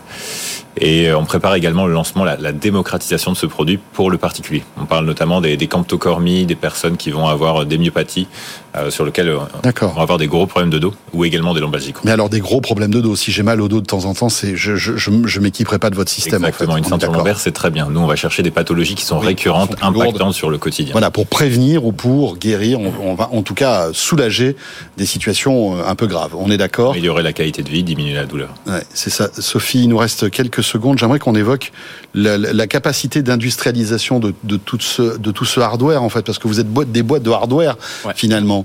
C'est compliqué de fabriquer tout ça ici en France Est-ce qu'il y a les outils pour? Et Jusqu'à présent, euh, on y arrive tous. Nous, en tout cas, on a, un réseau de, de partenaires sous-traitants dont on sait aujourd'hui qu'il est capable de nous accompagner jusqu'à la petite, voire la moyenne série. Donc, on parle de plusieurs centaines, euh, centaines de, pièces. Euh, après, effectivement, euh, c'est des, sous-traitants qu'il faut accompagner.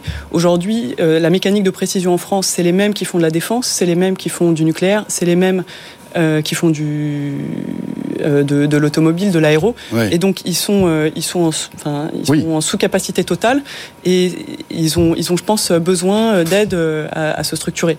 Pour la tech comme nous, heureusement, le gouvernement et notamment via le, le plan France 2030, mais pas seulement, met en place pas mal de dispositifs, Mhm. première usine, etc. On est relativement soutenu. Euh, en revanche, euh, voilà, on a nous on a aussi des gens à des gens à porter pour qu'ils puissent nous aider. On n'est pas tous nécessairement voués à monter euh, une usine euh, de, de pied en cap. Ça, ça Mhm. peut être le cas pour certains d'entre nous. Et la robotique médicale et chirurgicale, c'est un, un fleuron de l'industrie française et ce de plus en plus.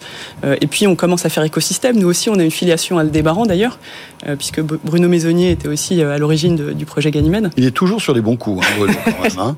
À croire qu'il est vraiment doué. hein. David, juste un mot là-dessus, sur l'industrialisation.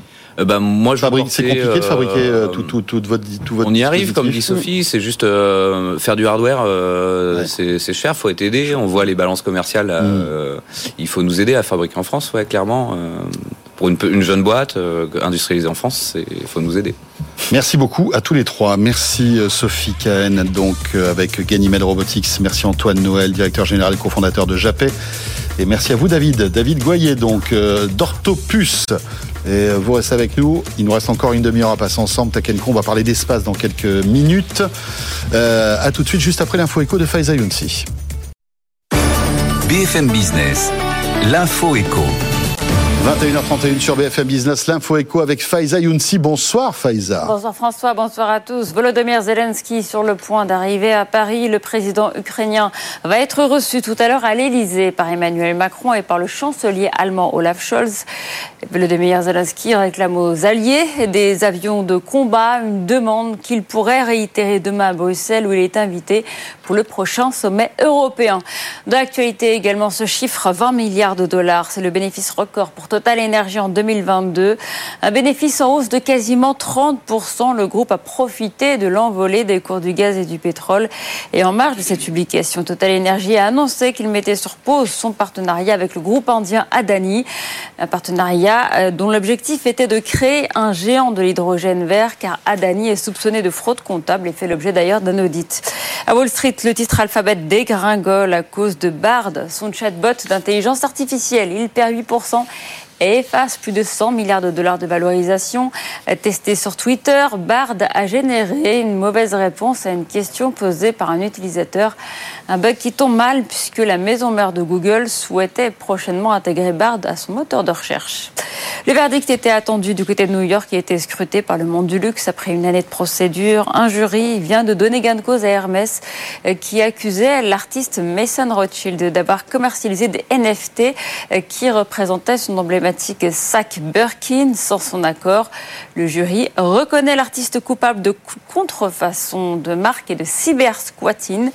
Il va devoir verser à Hermès 133 000 dollars. Sony pourrait racheter la moitié du catalogue musical de Michael Jackson, une opération qui pourrait frôler le milliard de dollars selon la presse américaine. Si ses ayants droit donnent leur feu vert, ça pourrait être la plus grosse vente jamais réalisée dans le secteur des catalogues musicaux. À la suite du séisme qui a fait 11 700 morts selon le dernier bilan en Turquie et en Syrie, la bourse d'Istanbul a fermé ses portes aujourd'hui. Elle ne rouvrira pas avant mercredi prochain.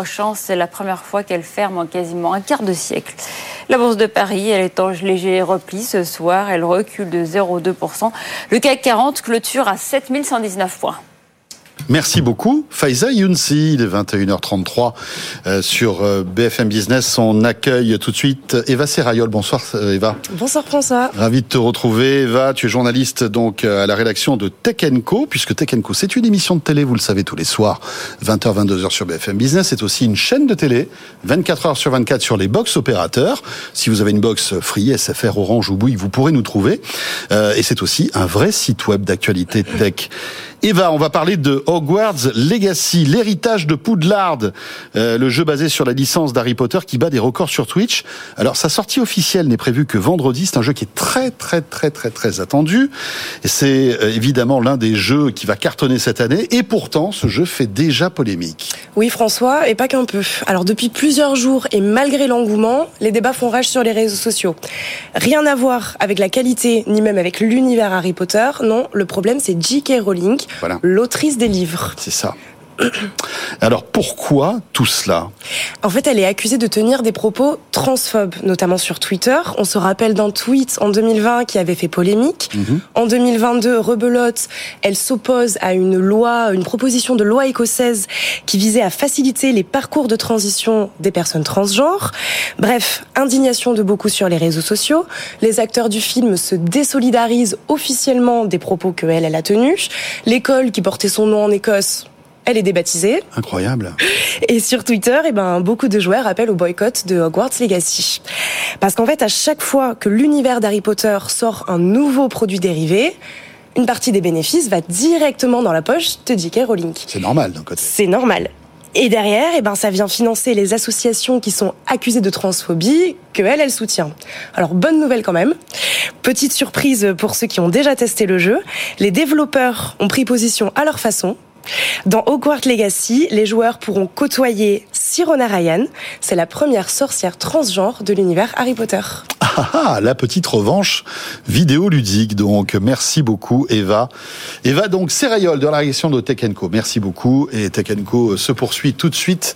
On va parler d'un système qui analyse les carburants avec notre invité. À tout de suite. Tech le grand live du numérique avec François Sorel. Et dans quelques instants, on parlera d'espace. Mais auparavant, j'accueille Alain Lunati. Bonsoir Alain. Bonsoir François. Directeur général et fondateur donc de S3PH. Euh, vous êtes euh, à Aix-en-Provence. Vous avez bien choisi votre ville, hein, franchement, c'est pas mal. Créé en 2005. Euh, et vous avez créé des scanners de carburant. En gros, vous analysez le carburant alors, évidemment, c'est de la tech, ça nous intéresse. Surtout, vous allez nous dire à quoi ça sert tout ça. Alors, pour dire à quoi ça sert, il faut peut-être reposer le débat. Hein. Euh, aujourd'hui, en fait, tout le monde entend parler du réchauffement climatique. On sait ce que ça fait. On voit, on voit l'impact que ça, ça, a eu euh, cet été. Et donc, euh, en fait, l'important, c'est de pouvoir le combattre. Et le combattre, c'est trouver des solutions de substitution de l'énergie. L'énergie, c'est la façon dont on la fabrique hein, aujourd'hui, donc 90% fossile hein, depuis les années 1800. Puis la façon dont on la consomme, essentiellement sur les moteurs thermiques, donc pour la transportation le, transport et la mobilité. Mhm. La mobilité, ça représente à peu près 30% euh, en fait des émissions euh, de CO2, donc de gaz à effet de serre.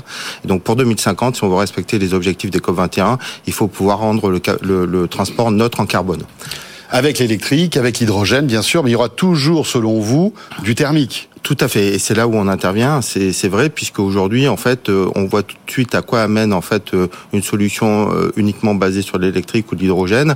C'est une solution, nous on appelle ça la gentrification de l'écomobilité, c'est-à-dire que vous allez exclure 80% des Français, puisqu'aujourd'hui, il faut considérer que les 7 gigatonnes de CO2 émis chaque année par le transport, c'est 1 milliard 400 millions de véhicules. On peut pas passer d'un milliard 400 millions de véhicules, 40 millions en France, à zéro véhicule thermique en moins de 25 ans. En plus, parce que ça coûte très cher de changer un véhicule. Déjà, j'achetais un nouveau véhicule et puis un véhicule électrique, ça coûte cher aussi. 7 000 euros euh, d'aide pour 40 000 euros, on voit bien que ça fait pas le job. Donc l'important, c'est comment faire pour. On, se rend bien compte qu'il va rester à peu près 700 millions de véhicules thermiques dans le monde en 2050, mais il faut donc les décarboner. Et pour les décarboner, il va falloir pouvoir utiliser en fait des carburants bas carbone, bas émission. Ça existe. Ces carburants sont déjà produits en grand volume. Euh, en France, ils sont disponibles pour les professionnels du transport et ces carburants vous permettent de réduire euh, votre empreinte carbone de 90% du puits à la roue sur un moteur thermique existant. C'est des carburants verts, c'est ce qu'on appelle des carburants verts de première ou seconde génération. Qui intéresse beaucoup aussi l'industrie du transport aérien. Hein c'est exactement les mêmes. L'empreinte carbone oui. euh, de, de, du transport aérien, on évoque beaucoup ces carburants verts avant de passer après peut-être à l'hydrogène, etc. Voilà, oui, parce qu'il y a un vrai problème, c'est comment euh, transporter en fait euh, la batterie euh, dans un avion. euh, donc, Ouais. donc c'est à peu près le même problème sur le transport, surtout pour des véhicules de 30 ou 40 tonnes. Et le capteur qu'on propose, qui est un scanner infrarouge, en fait, on va détecter l'ADN ou l'empreinte digitale des carburants en temps réel. Et ce capteur va permettre en fait de pouvoir déterminer quel véhicule va rouler ou ne va pas rouler avec ces carburants de référence et pouvoir permettre une co-optimisation du moteur à partir de l'information qui va être remontée par le carburant, c'est-à-dire l'ADN ou l'empreinte digitale du carburant. En gros, vous détectez si un carburant est sale ou pas. Je, je, je, je schématise, c'est ça? Et s'il est trop sale, en fait, euh, bah, il pourra pas bien fonctionner dans un moteur thermique qui n'a pas été conçu pour. Si, tout à fait. Si un carburant en fait est, est plutôt considéré comme euh, euh, polluant, c'est-à-dire qu'effectivement un carburant fossile, puisque finalement vous sortez le CO2 euh, de, de la terre et vous le laissez dans l'atmosphère. Donc ce carburant, forcément, il va avoir un impact puisqu'on rejette au fur et à mesure de plus en plus de CO2. Mais si vous prenez le CO2 déjà existant en fait euh, et que vous le retransformez en carburant, c'est ça les carburants de type carburant de synthèse ou e-fuel. À ce moment-là, vous allez utiliser un carburant qui lui est complètement décarboné. Et quand vous utilisez ce carburant décarboné, ça va vous donner droit à un certain nombre d'avantages. Euh, le premier, c'est que vous allez réduire votre CO2 et potentiellement ça pourrait vous ouvrir un crédit carbone, comme aujourd'hui vous avez des crédits en Ouais, fait ouais. euh, énergétiques. ça. Et puis surtout, ça vous donne une possibilité de laisser rouler un véhicule thermique, mais qui sera décarboné à plus de 90%. Alain, si j'ai bien compris, ce scanner de carburant serait intégré dans le réservoir d'essence du véhicule, en quelque sorte. Oui. Pour qu'on ait une, une, une preuve, en quelque sorte, de la, de, la, de la qualité du carburant, enfin du carburant vert, que, euh, qui, qui, qui, qui, remplit en fait le, le réservoir, d'essence de mon véhicule. Tout à fait. Alors, il y a deux, deux, deux raisons très importantes pour pouvoir mettre le capteur. Alors, le capteur va se situer en fait entre le réservoir et le moteur. Donc, on va pouvoir garantir que tout le carburant qui va au moteur est bien un carburant décarboné. Et en fait, vous avez plusieurs aujourd'hui possibilités filières de décarboner les carburants. Ces filières vont amener un certain nombre de types de molécules à la pompe. On peut pas multiplier les pompes pour que vous vous retrouviez devant 15 ou 20 pompes, à ne pas savoir quel type de carburant vous allez prendre. Donc l'idée, c'est de rendre le véhicule intelligent par rapport justement au carburant, et c'est le capteur qui va dire quel type de, de carburant vous avez pris à la pompe. Mais c'est pas trop tard si, le capteur est, est dans, déjà dans le véhicule. Non, non, Euh, parce que en fait derrière, ça permet. Vous avez le moteur euh, possède en fait un certain nombre de, de, de moyens de co-optimisation, Mhm. et donc le capteur discute directement en fait avec l'ordinateur en charge du moteur, et donc va adapter le moteur par rapport à cette information. Et ça marche aussi avec le bioéthanol? Complètement. Voilà, complètement. qui est un carburant vert. Qui est un carburant vert à 85%. Voilà, vous étiez au CES de Las Vegas pour euh, présenter donc ce Fluid Box My, comme ça Oui, le- la version MICE, c'est la version pour euh, le grand public, puisqu'aujourd'hui on commercialise euh, pour les professionnels euh, poids lourds et bus nos solutions euh, depuis plus d'un an. Donc en fait, on a déjà produit un certain nombre, enfin, plusieurs centaines de capteurs. Cette solution est connectée sur votre téléphone portable et vous pouvez disposer de l'ensemble des informations en fait euh, associées à vos gains de CO2, à votre efficacité. L'idée sous-jacente, c'est qu'effectivement demain vous puissiez avoir une certification des gains CO2 associés au carburant que vous allez utiliser et pourquoi pas demain récupérer des crédits carbone. Donc récupérer euh, quelque part euh, 30, 40 euros tous les mois parce que vous utilisez un carburant propre, vertueux pour la planète. Voilà, et on amortirait le prix donc de votre scanner. Merci beaucoup Alain. Merci. Alain Lunati, donc directeur général et fondateur de SP3H. Et vous restez avec nous, on va parler d'espace dans un instant avec deux startups qui exploitent les images satellites euh, pour calculer l'impact climatique, euh, évidemment, de notre environnement. Vous allez voir, c'est passionnant. Je reçois ces deux startups dans un instant, juste après cette petite pause. À tout de suite. Tech Co, le grand live du numérique avec François Sorel. Voilà, deux startups qui euh, récupèrent des images issues de satellites et qui, grâce à l'IA, arrivent à en ressortir des informations très importantes de startups qui sont sur le plateau de Tech Co. Romain Faux est avec nous. Bonsoir Romain. Bonsoir. Vous êtes le cofondateur et directeur général de Canop, créé en, euh, créé, pardon, en 2021. Euh, et euh, votre solution vise à mesurer par satellite l'impact climatique des projets Quel type de projet On va le découvrir ça dans une minute. Et Vassili Carantino est avec nous aussi. Bonsoir, Bonsoir. Vassili, PDG et cofondateur de Carbon Farm. On va peut-être commencer par vous, euh, Vassili. Alors vous avez un joli pédigré quand même, un joli CV. Vous êtes passé par des boîtes euh, très intéressantes. hein. Vous avez travaillé chez Amazon, vous avez été data scientist, vous êtes ingénieur de formation. euh, voilà, vous êtes diplômé de d'écoles prestigieuses. Euh, comment êtes-vous arrivé dans, dans Carbon Farm en fait? Alors ça a été tout un process, mais euh, plus récemment j'ai je travaillais chez McKinsey. Mhm. Je me suis spécialisé en, en climat, en sustainability, en, en développement Ouais. durable. Sujet à la mode, malheureusement, j'ai envie de dire. Je sais pas, c'est malheureusement. Et puis j'ai envie de passer euh, de l'autre côté de la table et donc d'avoir un impact un peu plus concret sur ces questions-là et Mhm. donc de lancer une entreprise dans le dans le monde du climat. Ah donc, et vous partez du principe que euh, en, en- en exploitant en fait les satellites et les IA, euh, on pourrait maintenir le réchauffement climatique, enfin à un niveau raisonnable, on va dire. C'est ça. Alors, dans une certaine mesure, oui, euh, les, les, les solutions basées sur l'IA peuvent avoir un impact. Donc nous, on est vraiment dans le, dans le monde de la certification carbone et notre but, c'est de démocratiser l'usage des crédits carbone grâce à la donnée satellite et à l'IA. Alors comment faites-vous? Vous récupérez quel type d'image? De quel satellite? Qu'est-ce que vous en faites? Oui, alors donc nous on, on veut euh, récompenser les fermiers qui adoptent des pratiques durables. Et donc comment ça se passe Quand un fermier adopte des pratiques durables ou des pratiques régénératrices, on est capable de vérifier ce changement de pratique depuis l'espace et de quantifier la réduction d'émissions grâce à nos modèles d'intelligence artificielle. Donc ça, ça nous permet effectivement de certifier la réduction d'émissions auprès de registres carbone comme Vera, comme Gold Standard, euh, et, et de vendre les crédits sur les marchés volontaires, donc de permettre aux fermiers de toucher D'être récompensés. d'être récompensés, de toucher des revenus supplémentaires jusqu'à 20% de plus euh, sur leurs profits actuels euh, Oui, grâce au pas- crédit C'est pas carbone. anodin, c'est pas anodin. On récompense quand même assez sérieusement leurs efforts. C'est ça. Parce qu'il faut savoir que l'agriculture aujourd'hui est responsable de 20% des émissions mondiales de gaz à effet de serre. C'est ça, absolument. Et, Alors, et, il faut nourrir le monde, bien sûr. Ouais. Et no- notamment, elle émet beaucoup, mais surtout, elle a un potentiel de compensation très important. Donc, l'agriculture, elle peut compenser jusqu'à 30% des émissions mondiales. Et donc ça, ça implique que des millions de fermiers, en fait, changent leurs pratiques agricoles, euh, utilisent des pratiques qui, sont des pratiques régénératrices ou des pratiques durables, qui euh, réduisent les émissions ou qui stockent du carbone dans le sol. Alors, vous récupérez euh, des, images satellites, vous y ajoutez de l'IA.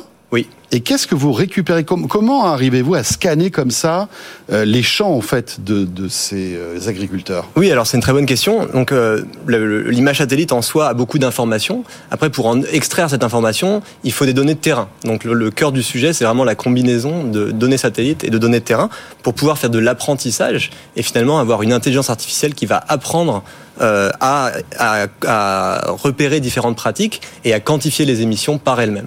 Et donc ça, on arrive à le faire avec un très beau niveau de précision, 95% euh, sur certains use cases. Et alors nous, on commence par le riz, la riziculture. euh, qui est en fait euh, responsable de 12% des émissions de méthane et de la moitié des émissions liées aux cultures agricoles. Et qui doit représenter une part très importante en fait du, de la totalité des cultures. le Oui, riz, hein. exactement. C'est- Le riz, c'est vraiment le, on va dire le féculent le plus, euh, le plus euh, répandu en quelque Complètement. sorte. Donc il y a- il y, a 4 milliards de personnes qui, euh, qui se nourrissent de riz quotidiennement pour qui c'est la source d'énergie principale. Bien sûr, c'est un aliment miraculeux, hein, le riz. hein. On peut vivre en mangeant quasiment que du riz, Tout à fait. euh, finalement. Expliquez-nous un petit peu ce projet que vous suivez au Vietnam.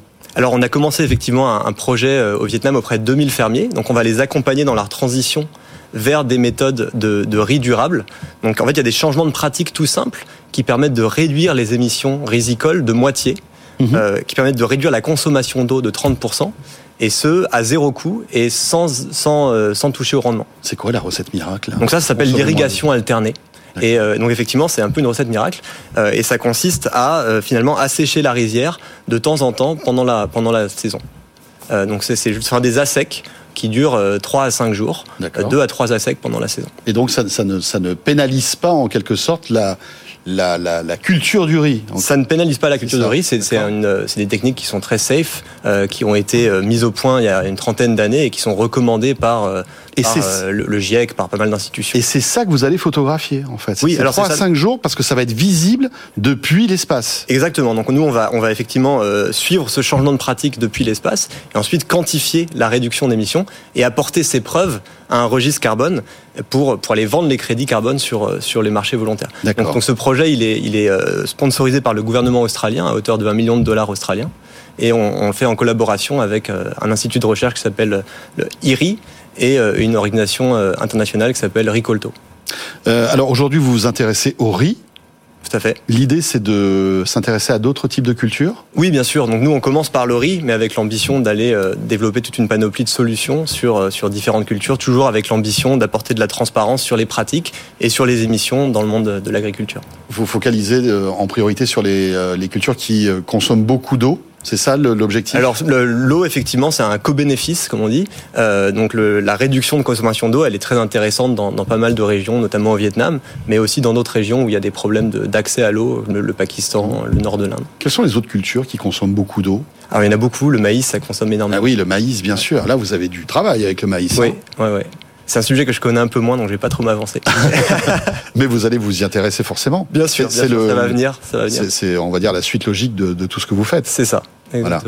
Euh, et vous en êtes où aujourd'hui euh, Carbon Farm, ça, ça, ça, ça, marche? Ça marche très bien. Donc on a, on a euh, quatre clients qui sont des, des, des, euh, des géants de l'agroalimentaire. On travaille avec des gouvernements, avec des ONG, avec des développeurs de projets carbone, et on travaille dans cinq pays. Très bien, ben, merci beaucoup. Vassili, vous restez avec nous. Merci à vous. Euh, autre exemple, euh, c'est Canop qui développe cette solution visant à mesurer par satellite l'impact climatique des projets.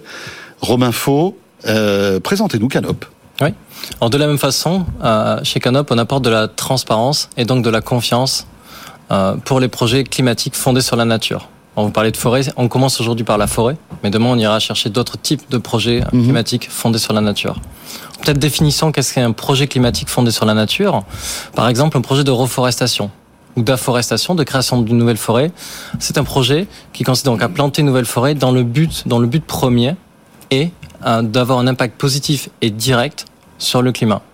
Voilà, euh, parce que évidemment, euh, des, forêts meurent et renaissent. En fait, ça fait partie un petit peu du, rythme de la nature, en quelque sorte. Alors, l'humain est vraiment au cœur de tout ça, hein, mais on replante des arbres hein, sur Terre, et notamment en France. On en plante euh, dans beaucoup d'endroits dans le monde. Alors les forêts effectivement euh, vivent, meurent. parfois, on, malheureusement, on, accélère, largement la fameuse euh, déforestation. Exactement, hein, qui, s'est malheureusement accélérée ces dernières années. Donc euh, le, le, marché du crédit carbone permet justement d'orienter des flux financiers vers de la reforestation. Euh, et, et, la, et, la, solution de Canop, c'est de mesurer, de vérifier justement l'impact de cette reforestation. De cette reforestation. C'est-à-dire que vous allez surveiller des zones de forêt pour voir si elles évoluent en quelque sorte. Exactement, exactement. Grâce aux images satellites et à l'intelligence artificielle, on a une capacité chaque année de vérifier la croissance de la forêt, pour voir si tout se passe quelque part comme prévu, comme c'est attendu par les porteurs de projets et notamment par les personnes qui financent le projet. Oui, parce qu'on peut dire que parfois il y a peut-être des dérives. C'est-à-dire que pour toucher des subventions, on est prêt à faire n'importe quoi. Euh, et si on n'a pas votre solution, euh, on n'est pas obligé de tout déclarer. De voilà, on peut. Euh, enfin, il y a, une espèce de flou. Vous, vous êtes un petit peu le l'huissier de tout ça en quelque sorte. C'est ce qu'on cherche effectivement à devenir. Des dérives, il y en a, c'est sûr. La presse a été malheureusement ces dernières semaines ont montré effectivement des dérives sur sur les marchés carbone. Mhm. Quelles sont les dérives les plus communes, on va dire, des, du marché, des marchés carbone bah, Globalement, l'impact des projets euh, est bien moindre que celui qui est escompté, qui est attendu. Mhm. Euh, et donc ça pose un problème, parce que ça pose un problème de confiance au sein du marché. Euh, pourquoi c'est un problème? Il faut, faut quand même il faut rappeler que le, le, le, marché carbone est un des rares instruments, des rares outils pour euh, pour financer à si large échelle des projets euh, fondés sur la nature. Donc il est essentiel que ce marché fonctionne. Nous, notre conviction chez Canop, c'est qu'il faut réparer ce marché avec des outils tels que ceux que nous développons. Techniquement, comment ça fonctionne votre système de tout comme euh, Vassili, vous récupérez des images satellites que vous analysez grâce à l'IA Exactement, oui. Oui, tout à fait. On va récupérer des images. Il y a des radars aussi? Il y a du radar aussi. Effectivement, on va récupérer des images euh, de satellites optiques Ça peut être comme votre appareil photo. Voilà, c'est ça, une photo. Exactement. Alors on parle de bandes visibles, mais également de bandes non visibles, comme l'infrarouge, ou d'autres bandes non visibles qui donnent beaucoup d'indications, beaucoup d'informations sur sur euh, sur les arbres, sur la végétation, sur les feuilles. Euh, et puis on va également récupérer des images radar euh, qui sont plus complexes à analyser, mais qui donnent de, de belles informations sur la structure, la densité de la forêt. D'accord. Et vous arrivez même à mesurer la hauteur des arbres? Tout à fait. C'est même euh, quelque chose de oui. C'est fou ça. Donc vous voyez la progression d'une année Exactement. sur l'autre. Ah ouais, tout à fait. Vous détectez même les essences des arbres. On y travaille. Ah. Là, on a un projet de R&D. On, on, va- on, va, on, a- on commence un projet de R&D sur effectivement la détection d'essence, mais le chemin sera long. Il y a une certaine complexité. Oui, bah, j'imagine. Euh, en quoi c'est pertinent de détecter l'essence des arbres? C'est particulièrement pertinent si on veut affiner l'estimation de carbone. D'une part, Oui, parce qu'en fonction des essences, la séquestration va être différente. Et puis d'autre part, il faut pas oublier que le carbone c'est une chose, mais quelque chose qui est tout aussi important, notamment pour assurer la pérennité du projet, c'est la biodiversité au sein du projet. Et donc mesurer cette biodiversité, c'est fondamental, et on peut notamment le faire en vérifiant la diversité des essences. D'accord. Euh, donc plus d'un million d'euros de financement obtenu en 2022. Vous êtes une dizaine. Tout à fait. euh, voilà, qui travaillent sur ce projet. Vous êtes euh, basé à Paris, à Station F. Oui. Euh, notamment. Euh, donc votre plateforme est- vient d'ouvrir, hein, c'est ça Alors effectivement, on a En janvier dernier En janvier, a le mois dernier, euh, on a effectivement euh, passé l'année 2022 sur la R&D, sur le développement de la plateforme et des algorithmes d'IA qu'on développe en interne. On a trois docteurs dans la société. Mhm. Euh, et effectivement, le mois dernier, on a ouvert la société. On a déjà plus de 30 utilisateurs euh, sur la plateforme qui commencent à, télécharger, à, à créer des projets pour obtenir des résultats. Euh, donc c'est des signaux plutôt encourageants. On est, on est content. Voilà. Et donc l'idée, c'est de, de, de- d'analyser de plus en plus de forêts pour que votre intelligence artificielle s'améliore, en fait, c'est ça? Tout à fait. Le plus de données, le, le, le mieux l'intelligence artificielle fonctionnera. Oui. Voilà. Et euh, aujourd'hui, euh, 200 000 euh, kilomètres carrés entraînés Tout à pour fait. l'IA On a effectivement l'IA est entraînée sur, sur plus de 200 000 km carrés. Oui, alors ça, c'est des données variées. hein. Ça peut être des données de lidar, des données terrain, toutes sortes de données. Mais effectivement, on entraîne les, les algorithmes à très large échelle, ce qui permet de, de produire des algorithmes très précis. Merci beaucoup Romain, euh, donc euh, cofondateur et directeur général de Canop. Et merci aussi à Vassili Carantino, PDG et cofondateur de Carbon Farm. Voilà. Satellite, intelligence artificielle, on arrive à des choses incroyables. Ce sera le mot de la fin de ce Tech Co. Merci d'avoir été avec nous, de nous avoir suivis en ce mercredi soir. On sera là bien sûr demain jeudi pour toute l'actu tech et le rendez-vous vous attendez, le grand débrief de l'actu entre 21h et 22h. On reviendra sur euh, une actualité chargée en matière d'intelligence artificielle, entre autres. Très bonne soirée et à demain en direct dès 20h. Salut à tous.